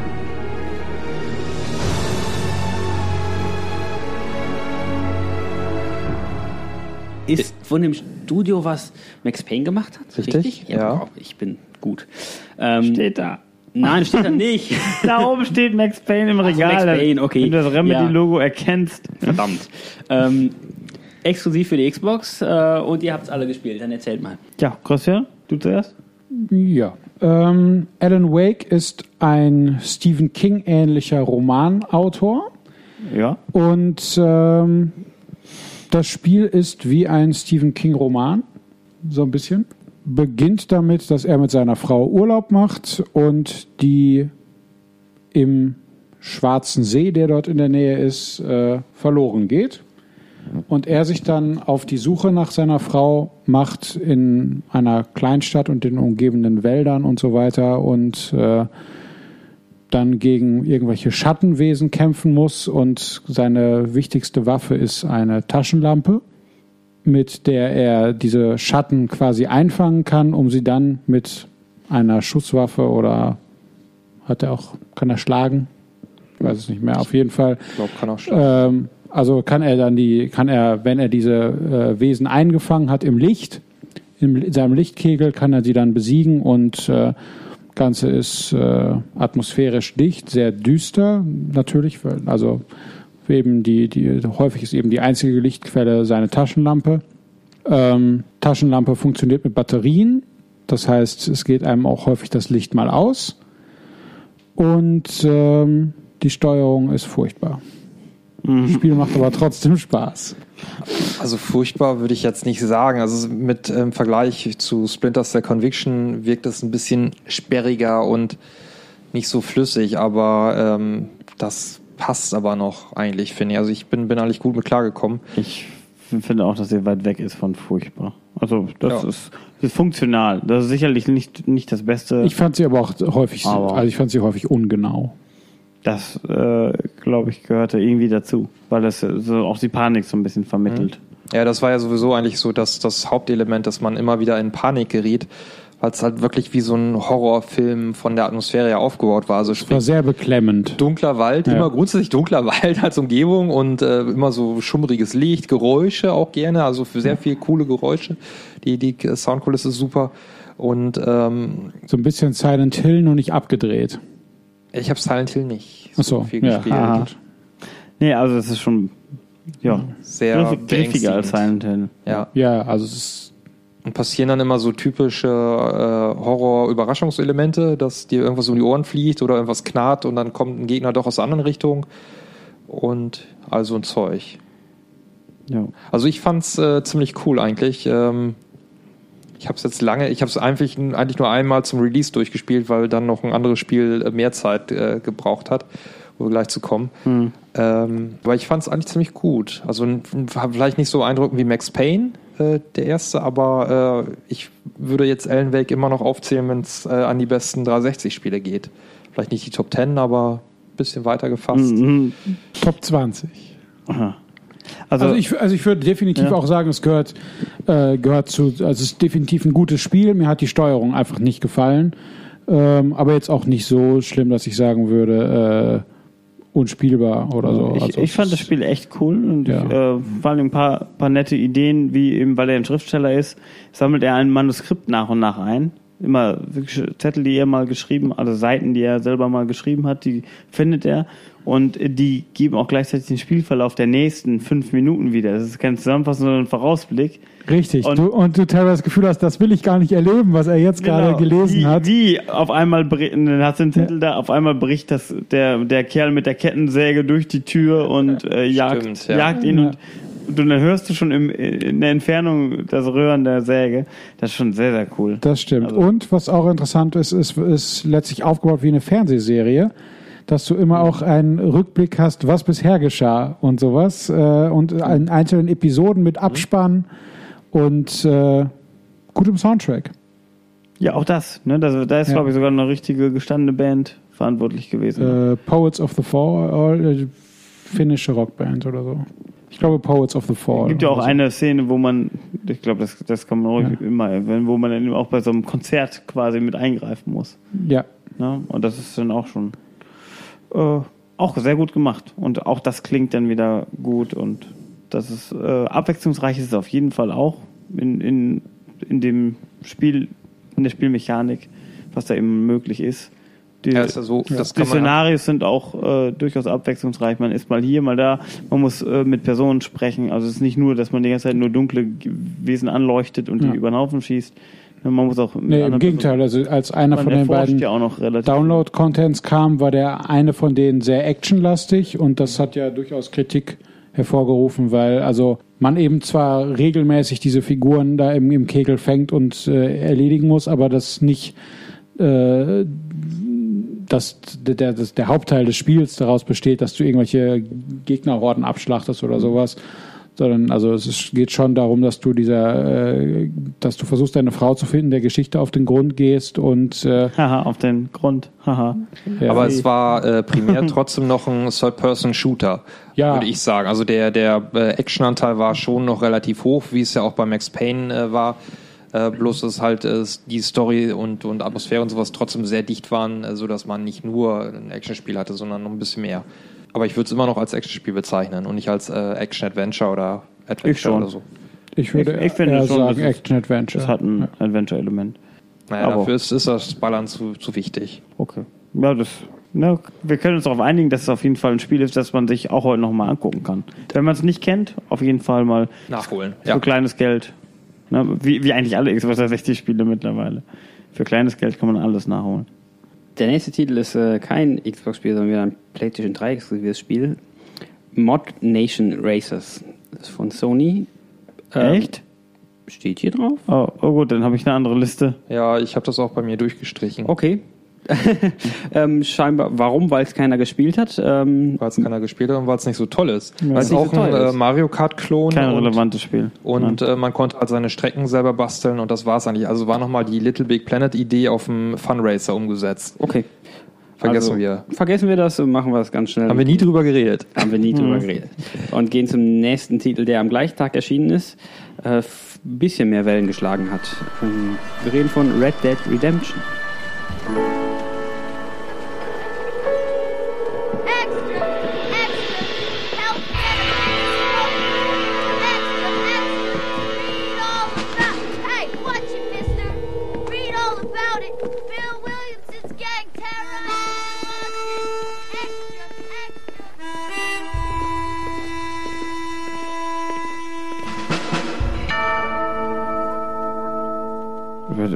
Was? Das kenne ich nicht. Hä, hat, das, einer- hat das einer von euch gespielt? Ich, also ich habe es nicht Kurz gespielt. mal, glaube ich. Ich glaube, Dominik hat's gespielt. Kurz, ne? Wahrscheinlich ist ein Open-World-Spiel. Er hat zumindest mal Fünf reingeschmissen. Minuten ja, wenn Dominik das gespielt hat, ist es bestimmt Open World, oder? Ja, und das ist so ein blödes Western-Setting, was mich ja nun gar nicht interessiert. So, ja, wenn, nicht im Weltraum und du hast es trotzdem gespielt? Ja, also ich habe da mal im, äh, ich glaube, Anfang des Jahres oder im Jahr vorher ein Video gesehen, wo sie es dann mal vom Gameplay her gezeigt haben und bis dahin war es halt klar, okay, es ist jetzt irgendwie ein Western-Spiel. Und da hat man gesehen, oh ja, Moment mal, die, die nehmen ja die äh, Western-Lizenz, die sie da haben. Also es gab vorher schon mal einen Red Dead Revolver, das war ein Actionspiel, nicht so toll, äh, und äh, machen ein GTA im Western. Also sprich, statt äh, Autos klaut man jetzt Pferde. Und Ja, genau. Auf einmal war ich total angefixt und Ja, klar. Ja, Bist- Also, du bist ein Typ, mit dem man Pferde stehlen kann. aber hallo. äh, nee, es ging also eigentlich darum, dass es ein GTA-Spiel sein würde. Und nachdem GTA 4, haben wir darüber geredet, nicht alle Erwartungen erfüllen konnte, war es natürlich jetzt mal interessant zu sehen, äh, was die Leute denn bei so einem Western-Setting draus machen. Und das, was sie daraus gemacht haben, ist eigentlich so einer der besten Spiele, die du auf der 360 kriegen kannst. Aha. Ich weiß nicht, warum die Einschränkung am Ende kommt mit der 360, aber Ja, eines der besten Spiele, die du kriegen kannst. Punkt. gut, ja, sagen wir es so. Aha. Also jetzt bin, bin ich mh, überrascht, möchte ich nicht sagen. Ich bin halt, äh, ich finde keinen Zugang zu solchen Spielen anscheinend.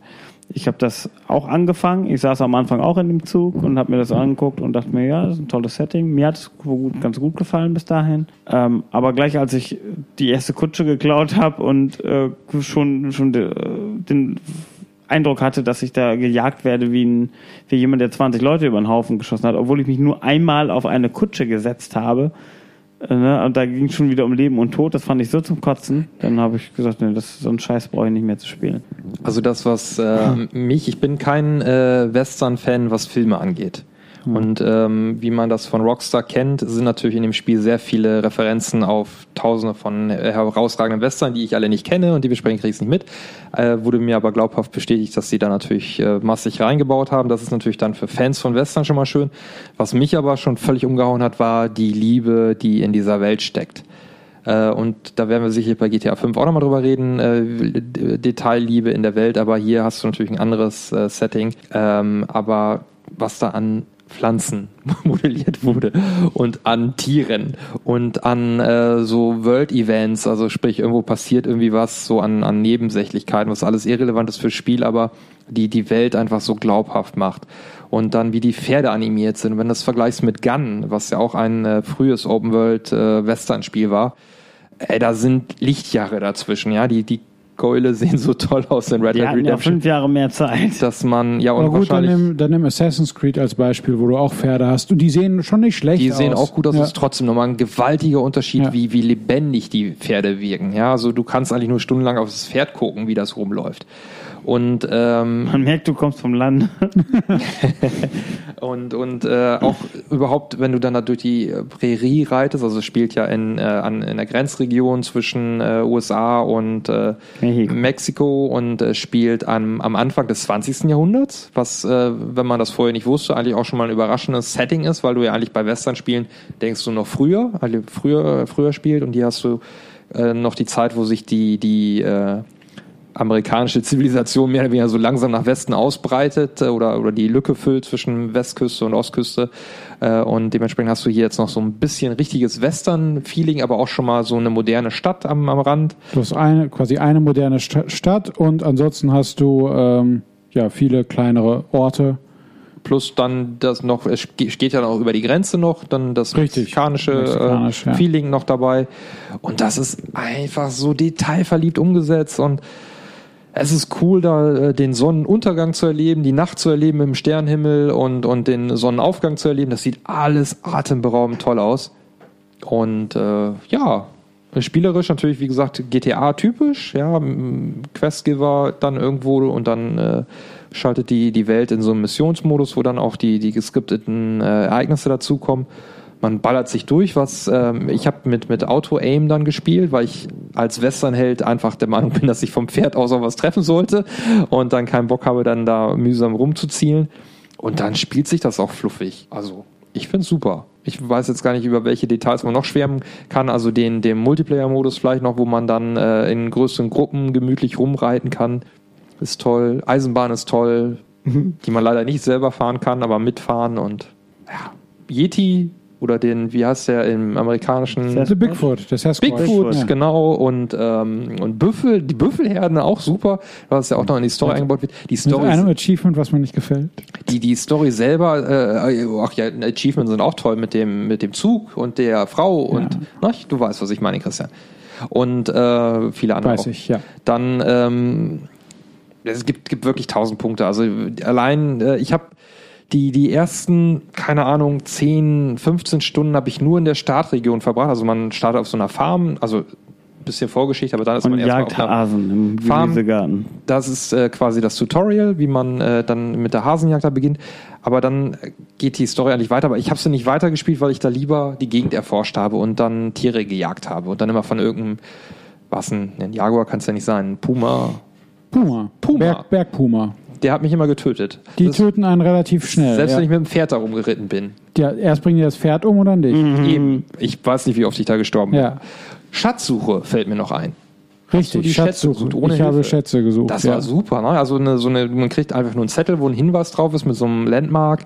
Und du musstest dann an dieser Landmark und dieser schlecht gezeichneten Karte erkennen, wo ist der Schatz. Und, verbuddelt. und du hast sie gefunden. Es war nur nicht ganz einfach. Und also es das war hat so viel Spaß gemacht, da stundenlang die Gegend abzusuchen erstmal und dann siehst du da so einen Baum mit einem Galgen dran, ah, das muss es sein.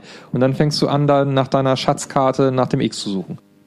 Und das ist ja, da war ja noch viel mehr drin, ne? Also dann hast, du, jagen. dann hast du viele lust, äh, lustige, interessante Figuren da drin äh, und du quasi auch, also jetzt im Storyverlauf her mit deinem, äh, ja, letztlich man ist ein, ich glaube, man ist ein ehemaliger Revolverheld und der, eigentlich ein Gangster, der aus und eigentlich ein Gangster, der aber durch, durch seine Frau ähm, auf die äh, ja, dem, dem Morden eigentlich abgeschworen hat und äh, wird dann vom FBI oder so gezwungen, dann nochmal seine genau, alte wird Gang gezwungen, die alte Gang aufzumischen und äh, ja, dann entwickelt sich eine, eine ja wirklich filmreife Story, aber das ist man ja von, von Rockstar gewohnt. Ähm, Und dann auch im Vergleich zu GTA 4 und diese Längen da drin. Also es geht immer, Unmengen wenn man und, ja. straight spielt, dann auch gut voran. Und ja, es ist einfach, was du gesagt hast, die, die, die Detailverliebtheit ist beeindruckend und äh, Missionen sind, äh, ich sag mal, im Vergleich jetzt zu GTA sogar relativ abwechslungsreich. Ja. Und äh, ja, also. Also es ist eigentlich, wenn man das Western-Setting ist ja jetzt auch nicht so ausgelutscht, was, was Spiele angeht. Und äh, wie gesagt, ich selber kein Western-Fan, aber so stellt man sich halt einen Western zum Spielen vor. Dann hatte man verschiedene Challenges, dass du sagst, ich möchte ein guter Jäger werden und dann musst du irgendwie auf die Jagd gehen und es fing an mit, dass du irgendwie, äh, keine Ahnung, halt so einen blöden Puma erledigen musst und immer weiter und dann gab es dann irgendwann, gibt's halt für, für jede Tierart, gibt's dann auch irgendwie ein legendäres, ne, die legendäre Wildsau, die es zu erlegen gibt und irgendwie, es ist einfach äh, sehr interessant gewesen, dass du dann immer weitergehen musstest und dann durchaus auch vor einem Dilemma stehst, dass es zum Beispiel die, du die Aufgabe hast, die, die Bisons auszurotten. Und du sagst, will ich das wirklich tun? Obwohl es nur ein Videospiel ist, fand ich es trotzdem irgendwie komisch zu sagen, ja, aber äh, es gibt ein Achievement oder, äh, oder man, man ist nur ein Meisterjäger, wenn man wirklich alle Büffel erschossen hat oder wenn man den, den Sasquatch getötet hat, obwohl der eigentlich äh, ganz anständig ist und solche Sachen. Ja, genau, das haben die auch schön gemacht. Ja. Äh, und äh, ja, solche Kleinigkeiten ja, einfach irgendwie, das ist äh, einfach sehr viel Liebe zum Und es, es wirkt auch wenig strukturiert, also nicht so, so äh, brutal aufgeteilt wie andere Spiele, dass du genau weißt, okay, das ist jetzt Nebenmissionsareal, ja, da bewege ich mich, sondern alles schön integriert in die, die große Welt. Also auch, egal ob das Schatzsuche ist oder auch die Jagd, äh, da gab es dann vielleicht höchstens mal so einen Hinweis, so in dem Gebiet ungefähr wird sein, ja, und nie so genau da musst du hin, dass du da noch einen Fall gehabt hast, sondern immer so ein bisschen mit Erforschungsappeal äh.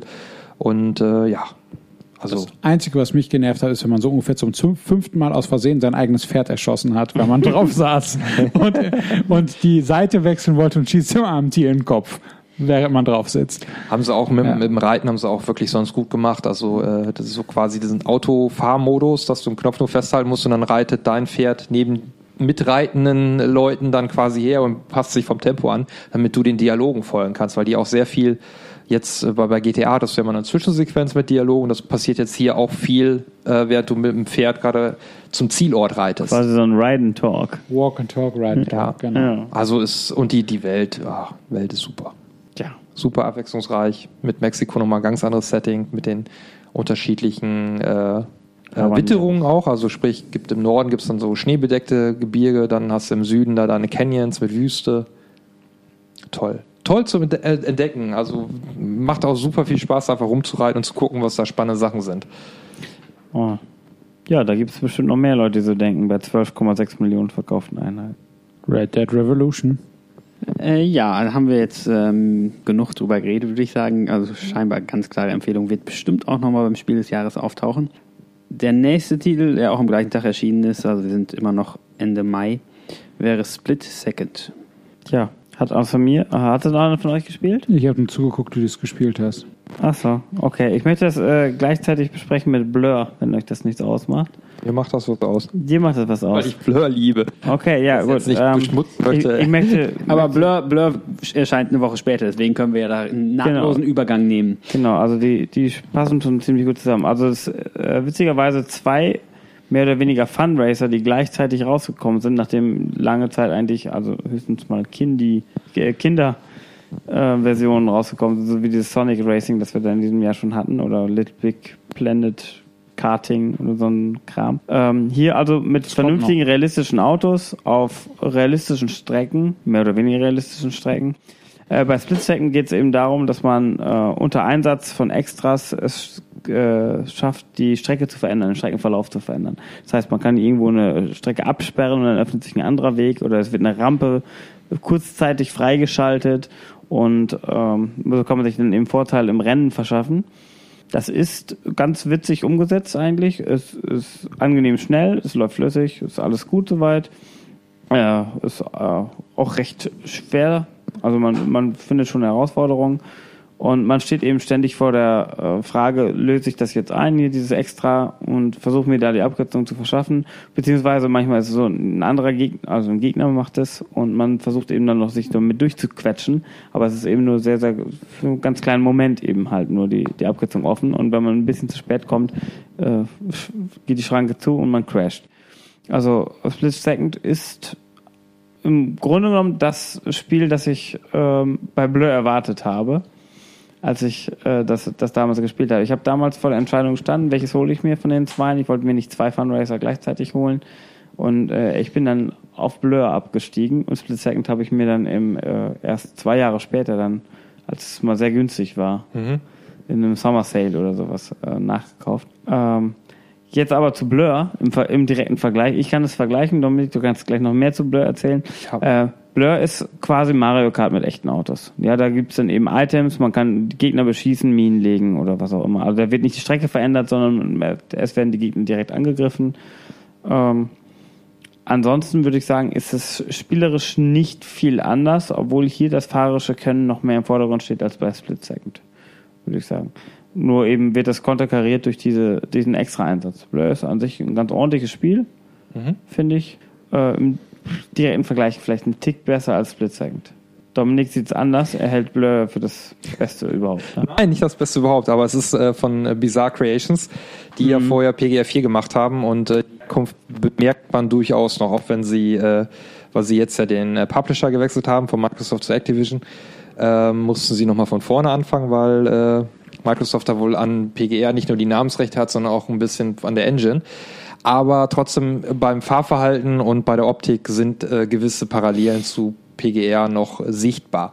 Aber wie Henning schon sagte, es ist ein Mario Kart-Klon. Äh, Das heißt, äh, du fährst mit äh, realistischen, lizenzierten Autos über Stadtstrecken, beziehungsweise auch mal so ein bisschen querfeldein, die ein bisschen, die sind nicht so eckig wie in PGR, sondern schon auf, auf Highspeed mehr ausgelegt, also ein bisschen flotter, aber durchaus auch enge Kurven mal, man muss bremsen, also es ist gar nicht so anspruchslos wie jetzt vielleicht ein Burnout, was, äh, was das Streckendesign angeht.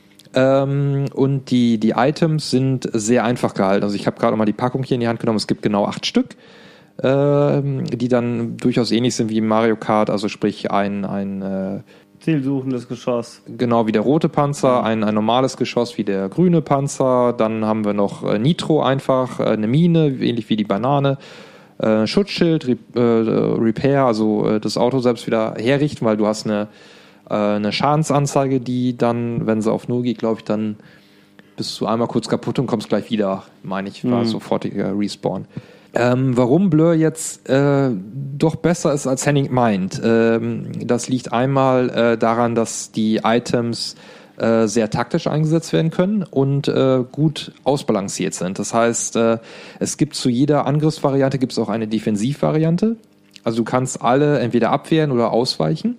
Gibt also nicht wie bei Mario Kart einen blauen Panzer. Ähm, dann haben sie das, äh, gibt es auch keine, keine quasi in dem Sinne eine große Bevorzugung, dass also der Letzte irgendwie bessere Items kriegen könnte. Äh, dann hast du ein relativ anspruchsvolles Fahrverhalten, äh, halt habe ich ja gerade schon gesagt, was die Streckenführung angeht. Und was noch cool ist, ein Online-Modus, der sich an Call of Duty anlehnt. Also sprich mit, mit Aufleveln, mit, mit ähm, ähm, ähm, vielen, vielen äh, freischaltbaren Zeug, was, was man dann noch einsetzen kann.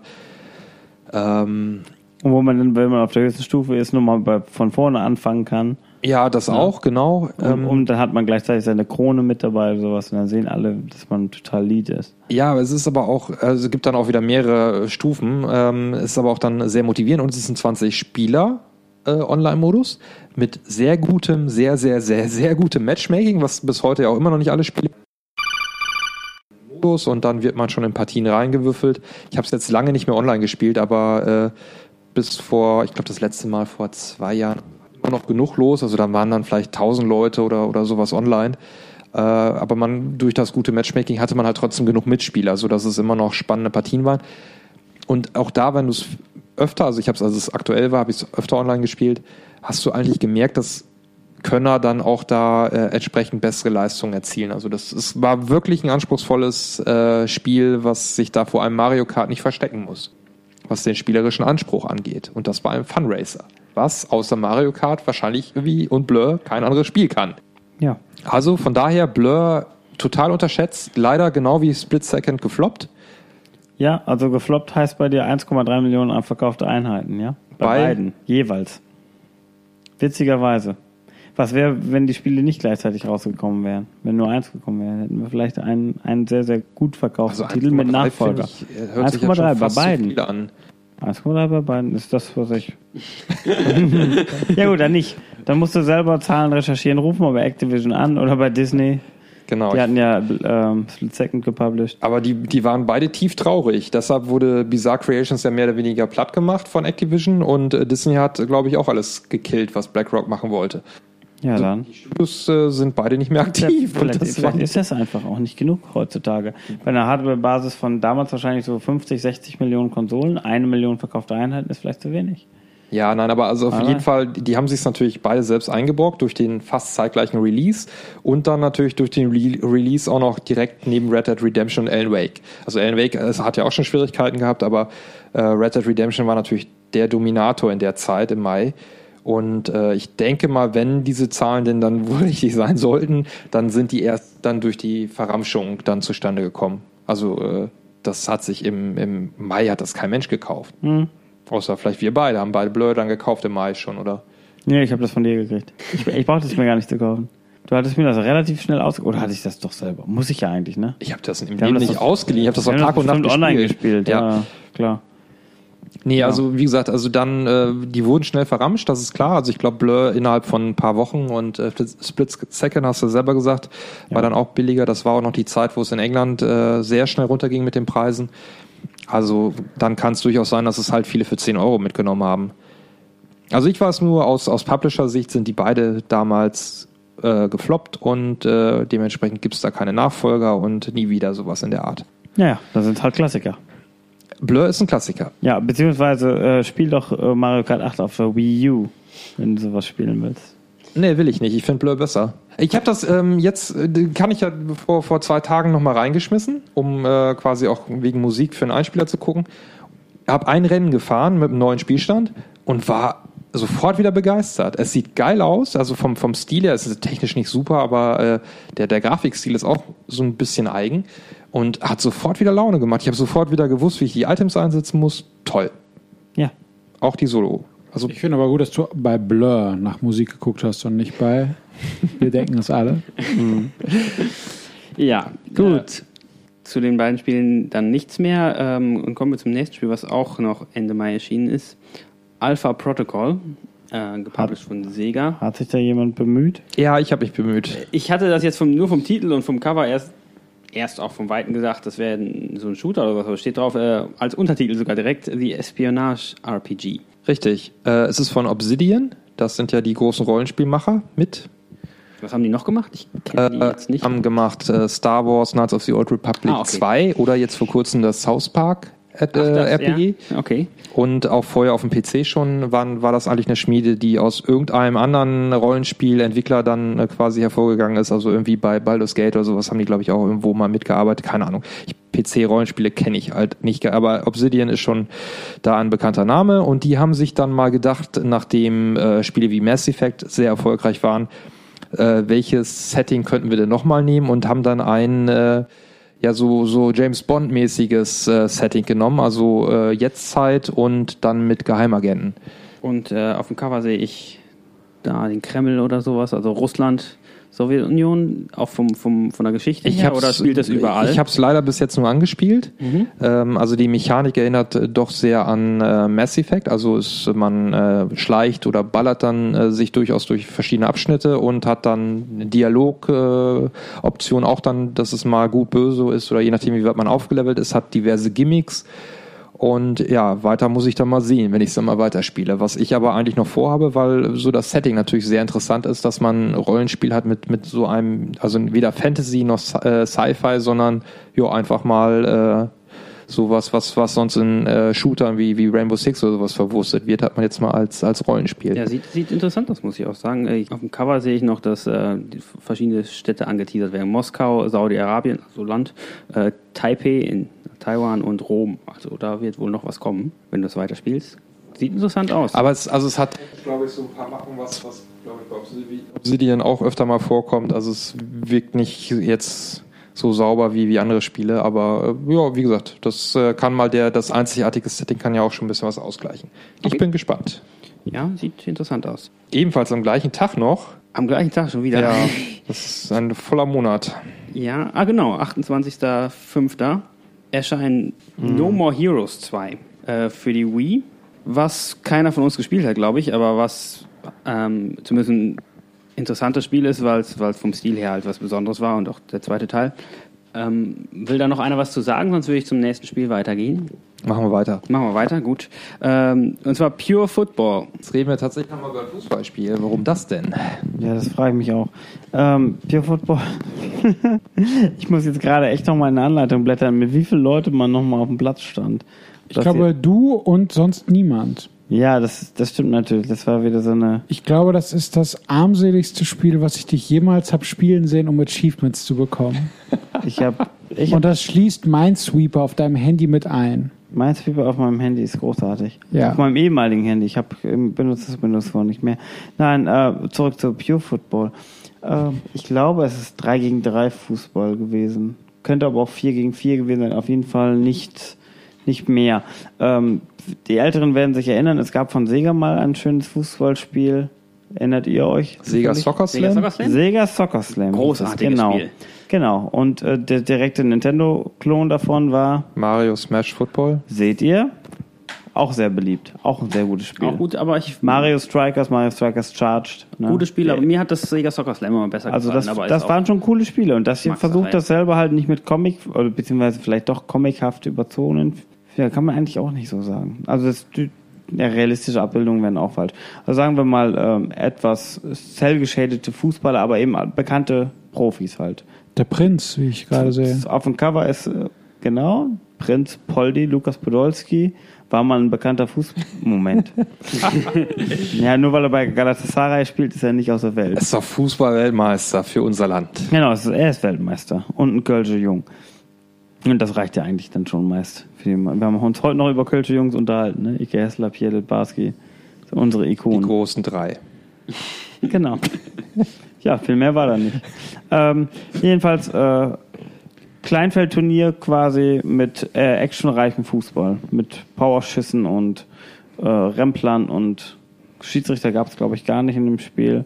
Und ich fand es eigentlich ganz cool, aber es hat sich halt überhaupt nicht verkauft und entsprechend kann man online eben lange warten, bis man dann mal jemanden findet, mit dem man spielen kann.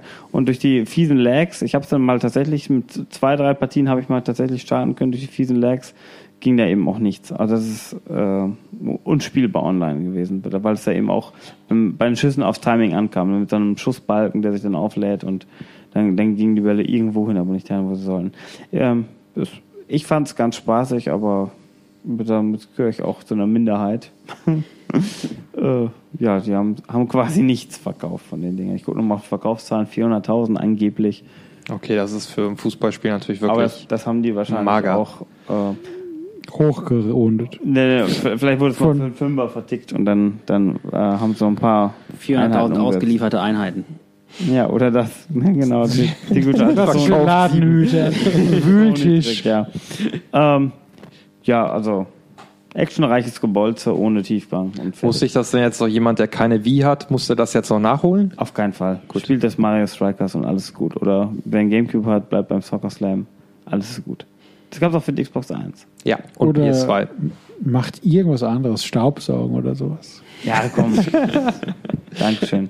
Ich glaube, wir spielen gleich noch eine Runde. Gerne, gerne. ähm, Wobei ich natürlich Staubsaugen äh, meine als. Ist ja, Ja. Reinigungstätigkeit. ja. Okay. Also was denn sonst? Verstehe ich nicht. Hä? ja, wir Gut. machen mal mit dem Podcast weiter.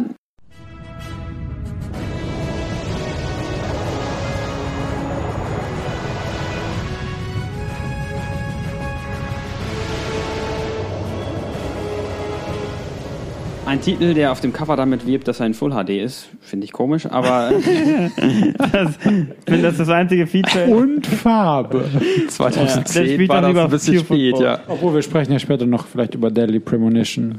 ähm, naja, wir reden jedenfalls von Darkstar One, Broken Alliance, von dem ich noch nie was gehört habe. Ja, das Aber es fängt mit Dark an. Ja, ist richtig, schon mal wie gut. viele Spiele in diesem Jahr. Ähm, Das ist wie Dark Und Void. es ist ein Xbox-Exklusivtitel, der Richtig. am 4.6.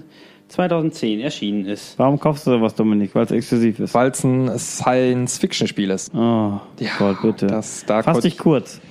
Ich fasse mich kurz. Es ist ein äh, Spiel wie äh, Elite äh, auf dem, was man von PC und äh, C64 und ähnlichen Gedöns kennt. Also man äh, ist mit einem Raumschiff im Weltall unterwegs, folgt einer Story, kann aber auch äh, alternativ gerne als äh, Pirat oder Händler oder ähnliches tätig sein und, und einfach so den Nebenmissionen folgen. Ähm, es hat ungefähr den Spannungsgehalt einer Excel-Tabellen-Kalkulation. Ähm, das heißt, irgendwie Raumstationen gibt es zwar unterschiedlich, aber die sind von der Struktur ja immer gleich. Also man hat einen Planeten. Also ich habe gerade am Anfang weiß man nicht so genau, wie es geht und am Ende ist man enttäuscht, wie leicht das war. also Und ich dachte, äh, es gibt auch ganz spannende Tabellen. Du hast, ja natürlich, ich bin ja auch großer Fan von Excel. Ich spiele mit Excel auch sehr gerne.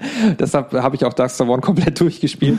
ähm, du hast also 300, äh, hier steht 300 Alien-Welten in 1080p. Also das mit Full HD hat schon sein, äh, seine Ursache. Wir schreiben hinten und vorne auf dem Cover, dass es in Full HD ist. Ja, hier im Text steht das nochmal. Full äh, 1080p High Definition.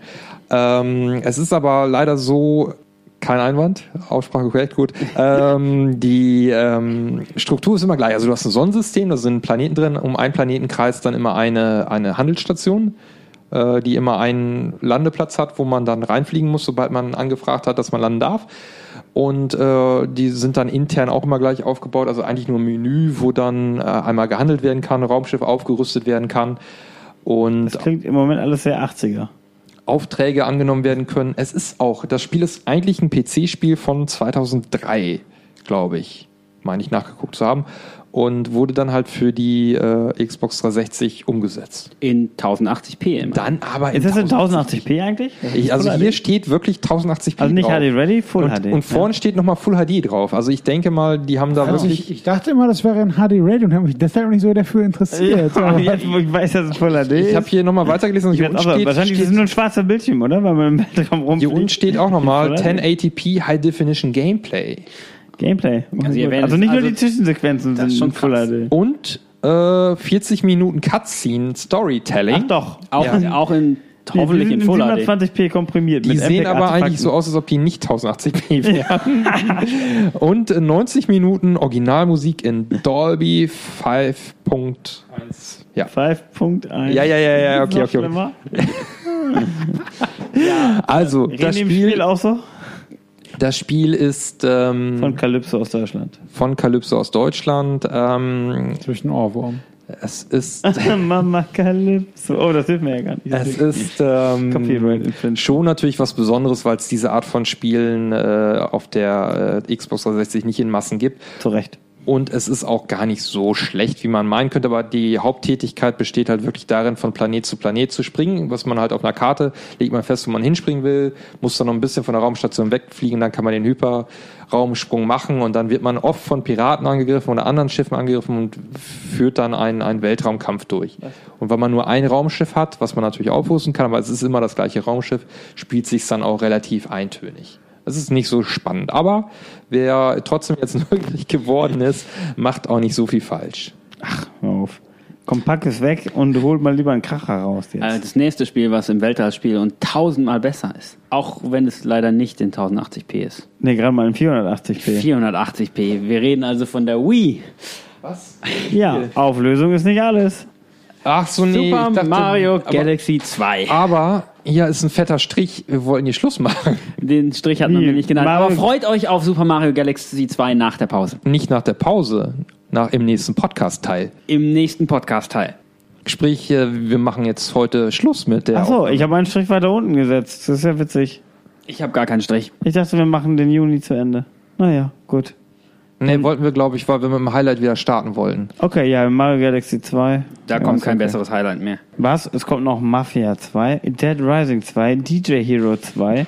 Wie viel zwei Zweite? Teile. Ja. Die Nine Nights 2.